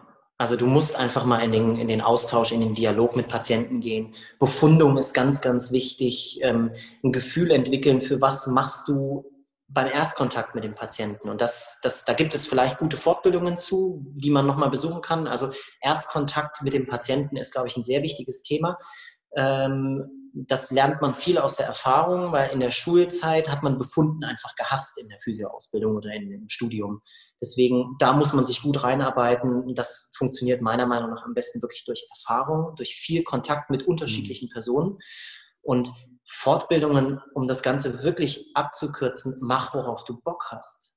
Mach das, was, was zu dir passt. Und mhm. äh, wenn du Lymphdrainage nur machst, weil, ähm, weil das gefordert wird und du, du kotzt eigentlich bei jeder Lymphdrainage einmal ab, dann ist das nicht das Richtige für dich, sondern da würde ich wirklich, weil ich kann nicht eine Empfehlung aussprechen und äh, da ich ja auch unterschiedliche Systeme unterrichte, wäre es vielleicht auch vermessen zu sagen, mach jetzt genau die Systeme, die ich unterrichte, sondern mhm. ähm, ich, jeder findet im Endeffekt so seinen Weg, wie er arbeiten möchte, wie er, wie er auch drauf ist und mach das, worauf du Bock hast und äh, trau vor allem so als das noch als Hinweis mitgeben, als hilfreichen Hinweis, trau deinem Patienten auch viel zu. Meistens bremst der Therapeut seinen Patienten viel zu sehr auch aus, weil er ihm das gar nicht zutraut. Ja. Und das sind die wichtigsten Dinge. Also äh, fordere deinen Patienten mit mehr als du denkst, äh, sammle Erfahrung und mach das, worauf du Bock hast. Ja. Du hattest noch eine Sache gesagt. Jetzt kommt gerade Frauchen nach Hause. Wird jetzt vielleicht noch ein bisschen turbulent. Ähm, du hattest gesagt, mach auch etwas ganz bewusst weg von der Physiotherapie. oder von, oh, der, ja. von der medizinischen Welt. Mal wirklich mehr in, in, in echte Bewegung rein, wo jetzt Krankheit nicht unbedingt eine Rolle spielt. Ähm, das fand also ich ein sehr wichtiger Punkt tatsächlich. Ich bin in verschiedene ähm, Fortbildungen gegangen, die, die wirklich gar nichts mit Physio zu tun haben, wie zum Beispiel bin ich ins, ins Budokon-Yoga gegangen, ähm, um einfach Bewegung nochmal zu fühlen. Also mhm. äh, da vielleicht, das ist ein sehr guter Einwand ähm, oder eine sehr gute Ergänzung, mach etwas, was dich aus, aus deiner Komfortzone rausbringt. Mhm. Also auch äh, such dir Fortbildungen, die dich persönlich bewegungstechnisch weiterbringen. Ja. Und ähm, vielleicht auch da abschließend zu sagen, egal ob du jetzt Physio bist oder nicht Physio oder Wissenschaftler oder Sportler oder Trainer, such dir jemanden, der dich trainiert. Such dir einen Coach, such dir einen Trainer, such dir ähm, einen Lehrer, der, der dich weiterbringt, weil ähm, wenn du nur immer unterrichtest oder nur immer deinen, deinen Kram machst, dann kannst du nicht, äh, nicht ganzheitlich reflektiert arbeiten. Du brauchst jemanden, der dich spiegelt. Mhm. Ja. Deswegen machen wir wahrscheinlich auch die ganzen Workshops und so, einfach um auch mal gespiegelt zu werden. Ich fand es super spannend. Eine Sache möchte ich dir noch zum Abschluss sagen. Ähm, da, das, das habe ich für mich nochmal lernen dürfen. Das hatte der Jan in Lemgo mir gesagt und du hattest das auch gesagt, als du hier bei mir warst. Ähm, Kontext war, wir sind die ganze Zeit an, am, am, Suchen, ähm, noch besser zu werden. Was kann ich jetzt, keine Ahnung, in Rotation, Hüfte, in der äh, Streckphase. Ich möchte meine Kyphose noch weiter äh, aufarbeiten und, und, und. Und damals war noch ein Kollege da, der Luki, der sagte halt auch, ja, und ich versuche das noch und jenes zu verbessern. Und äh, in der Pause machen wir dann Handstand und machen ein bisschen Mobility Drills und du gucktest uns dann an oder ihn in dem Moment, ey, ist dir eigentlich bewusst, dass du mein Lieblingspatient bist, also wenn du schon diesen intrinsischen Wert hast oder diesen äh, Impuls hast, schon was für dich zu tun, dann bist du doch schon auf dem richtigen Weg. Was, was, was selbst geißelst du dich denn hier? Und da wurde mir auch direkt bewusst, ja, du bist auch die ganze Zeit klar, weil du willst, du willst nicht, ähm, du willst nicht stehen bleiben, du willst weiter wachsen. Also es ist jetzt nicht angstgesteuert, aber ich will weiter wachsen. Bin aber ähm, oftmals immer auf diesen Pfad, ja, aber du, du musst noch besser werden und du musst noch besser werden. Anstatt mal zu gucken, wo kommst du eigentlich her? Und was hast du schon geschaffen? Und so dieses, die Sicht mal aus äh, von dir zu bekommen oder von Jan. Jan guckte mich an und sagte irgendwie im, im Workshop, aber du bist ganz schön degeneriert, oder? Und ich habe mich sofort dabei ertappt, ja, der hat recht, weil ich muss jetzt das noch verbessern und jenes noch verbessern. Er hat das schon irgendwie äh, mitbekommen, dass ich da am Rattern bin. Und dann hat er dich gehabt. Mich, genau, hat er mich gehabt guckte mich an und sagte, das war ein Spaß. Und dann dachte ich mir so, fuck, hey, da müssten so zwei Vögel kommen mhm. aus der Physiotherapie, die nur mit kaputten Menschen, oder das will ich gar nicht sagen, aber mit vielen Menschen zu tun haben, die halt eben vielleicht viel aufarbeiten müssen. Und jetzt kriegst du von denen einfach mal einfach eine Art Lob, ey, du bist schon auf einem so geilen Weg, mach dich nicht fertig. Mach dich einfach nicht fertig. Und das hat mir nochmal viel gezeigt. Das hat mir sehr viel nochmal gegeben. Also danke auch nochmal dafür. Sehr gerne. Sehr gerne. äh, äh, Lukas übrigens auch, der feiert dich auch. Schätze das, was du hast. Ja, ein ganz wichtiger Punkt, das vergessen wir auch. Ne? Ja. Cool. Ähm, sehr geiles Gespräch, waren sehr viele Dinge dabei, die mich jetzt auch nochmal, ähm, wo ich nochmal Puzzleteile ernten durfte. Ich hoffe, der Zuhörer auch. Also falls du nochmal irgendwas hast, wo du sagst, lieber Zuhörer, ey, das fand ich geil, hau das mal irgendwo rein, hau das mal beim, ähm, ähm, beim Ferdi weiß nicht, Webseite sagst du es noch im Aufbau, auf Instagram, schreib den an, schreib mich an, einfach mal ein Feedback raushauen, was findest du geil oder nee, da bin ich nicht ganz so äh, einverstanden. Immer konstruktiv bleiben, bitte. Ja, finde ich super spannend. Ja, das bringt uns weiter. Bitte? Das bringt, uns, weiter. weiter. Wir wollen alle wachsen. Es geht nur um Wachsen. Ja. Ja, und wenn wir mal irgendwie einen Fehler machen, dann können wir daraus auch lernen. Mein Bester, vielen Dank für die Bühne. War sehr schön. Ich bedanke mich. Vielen Dank, dass ich dabei sein durfte. Äh, sehr gerne. Dann sage ich mal Tschüss an alle, die hier zugehört haben und aus die Maus. Und aus die Maus. Danke.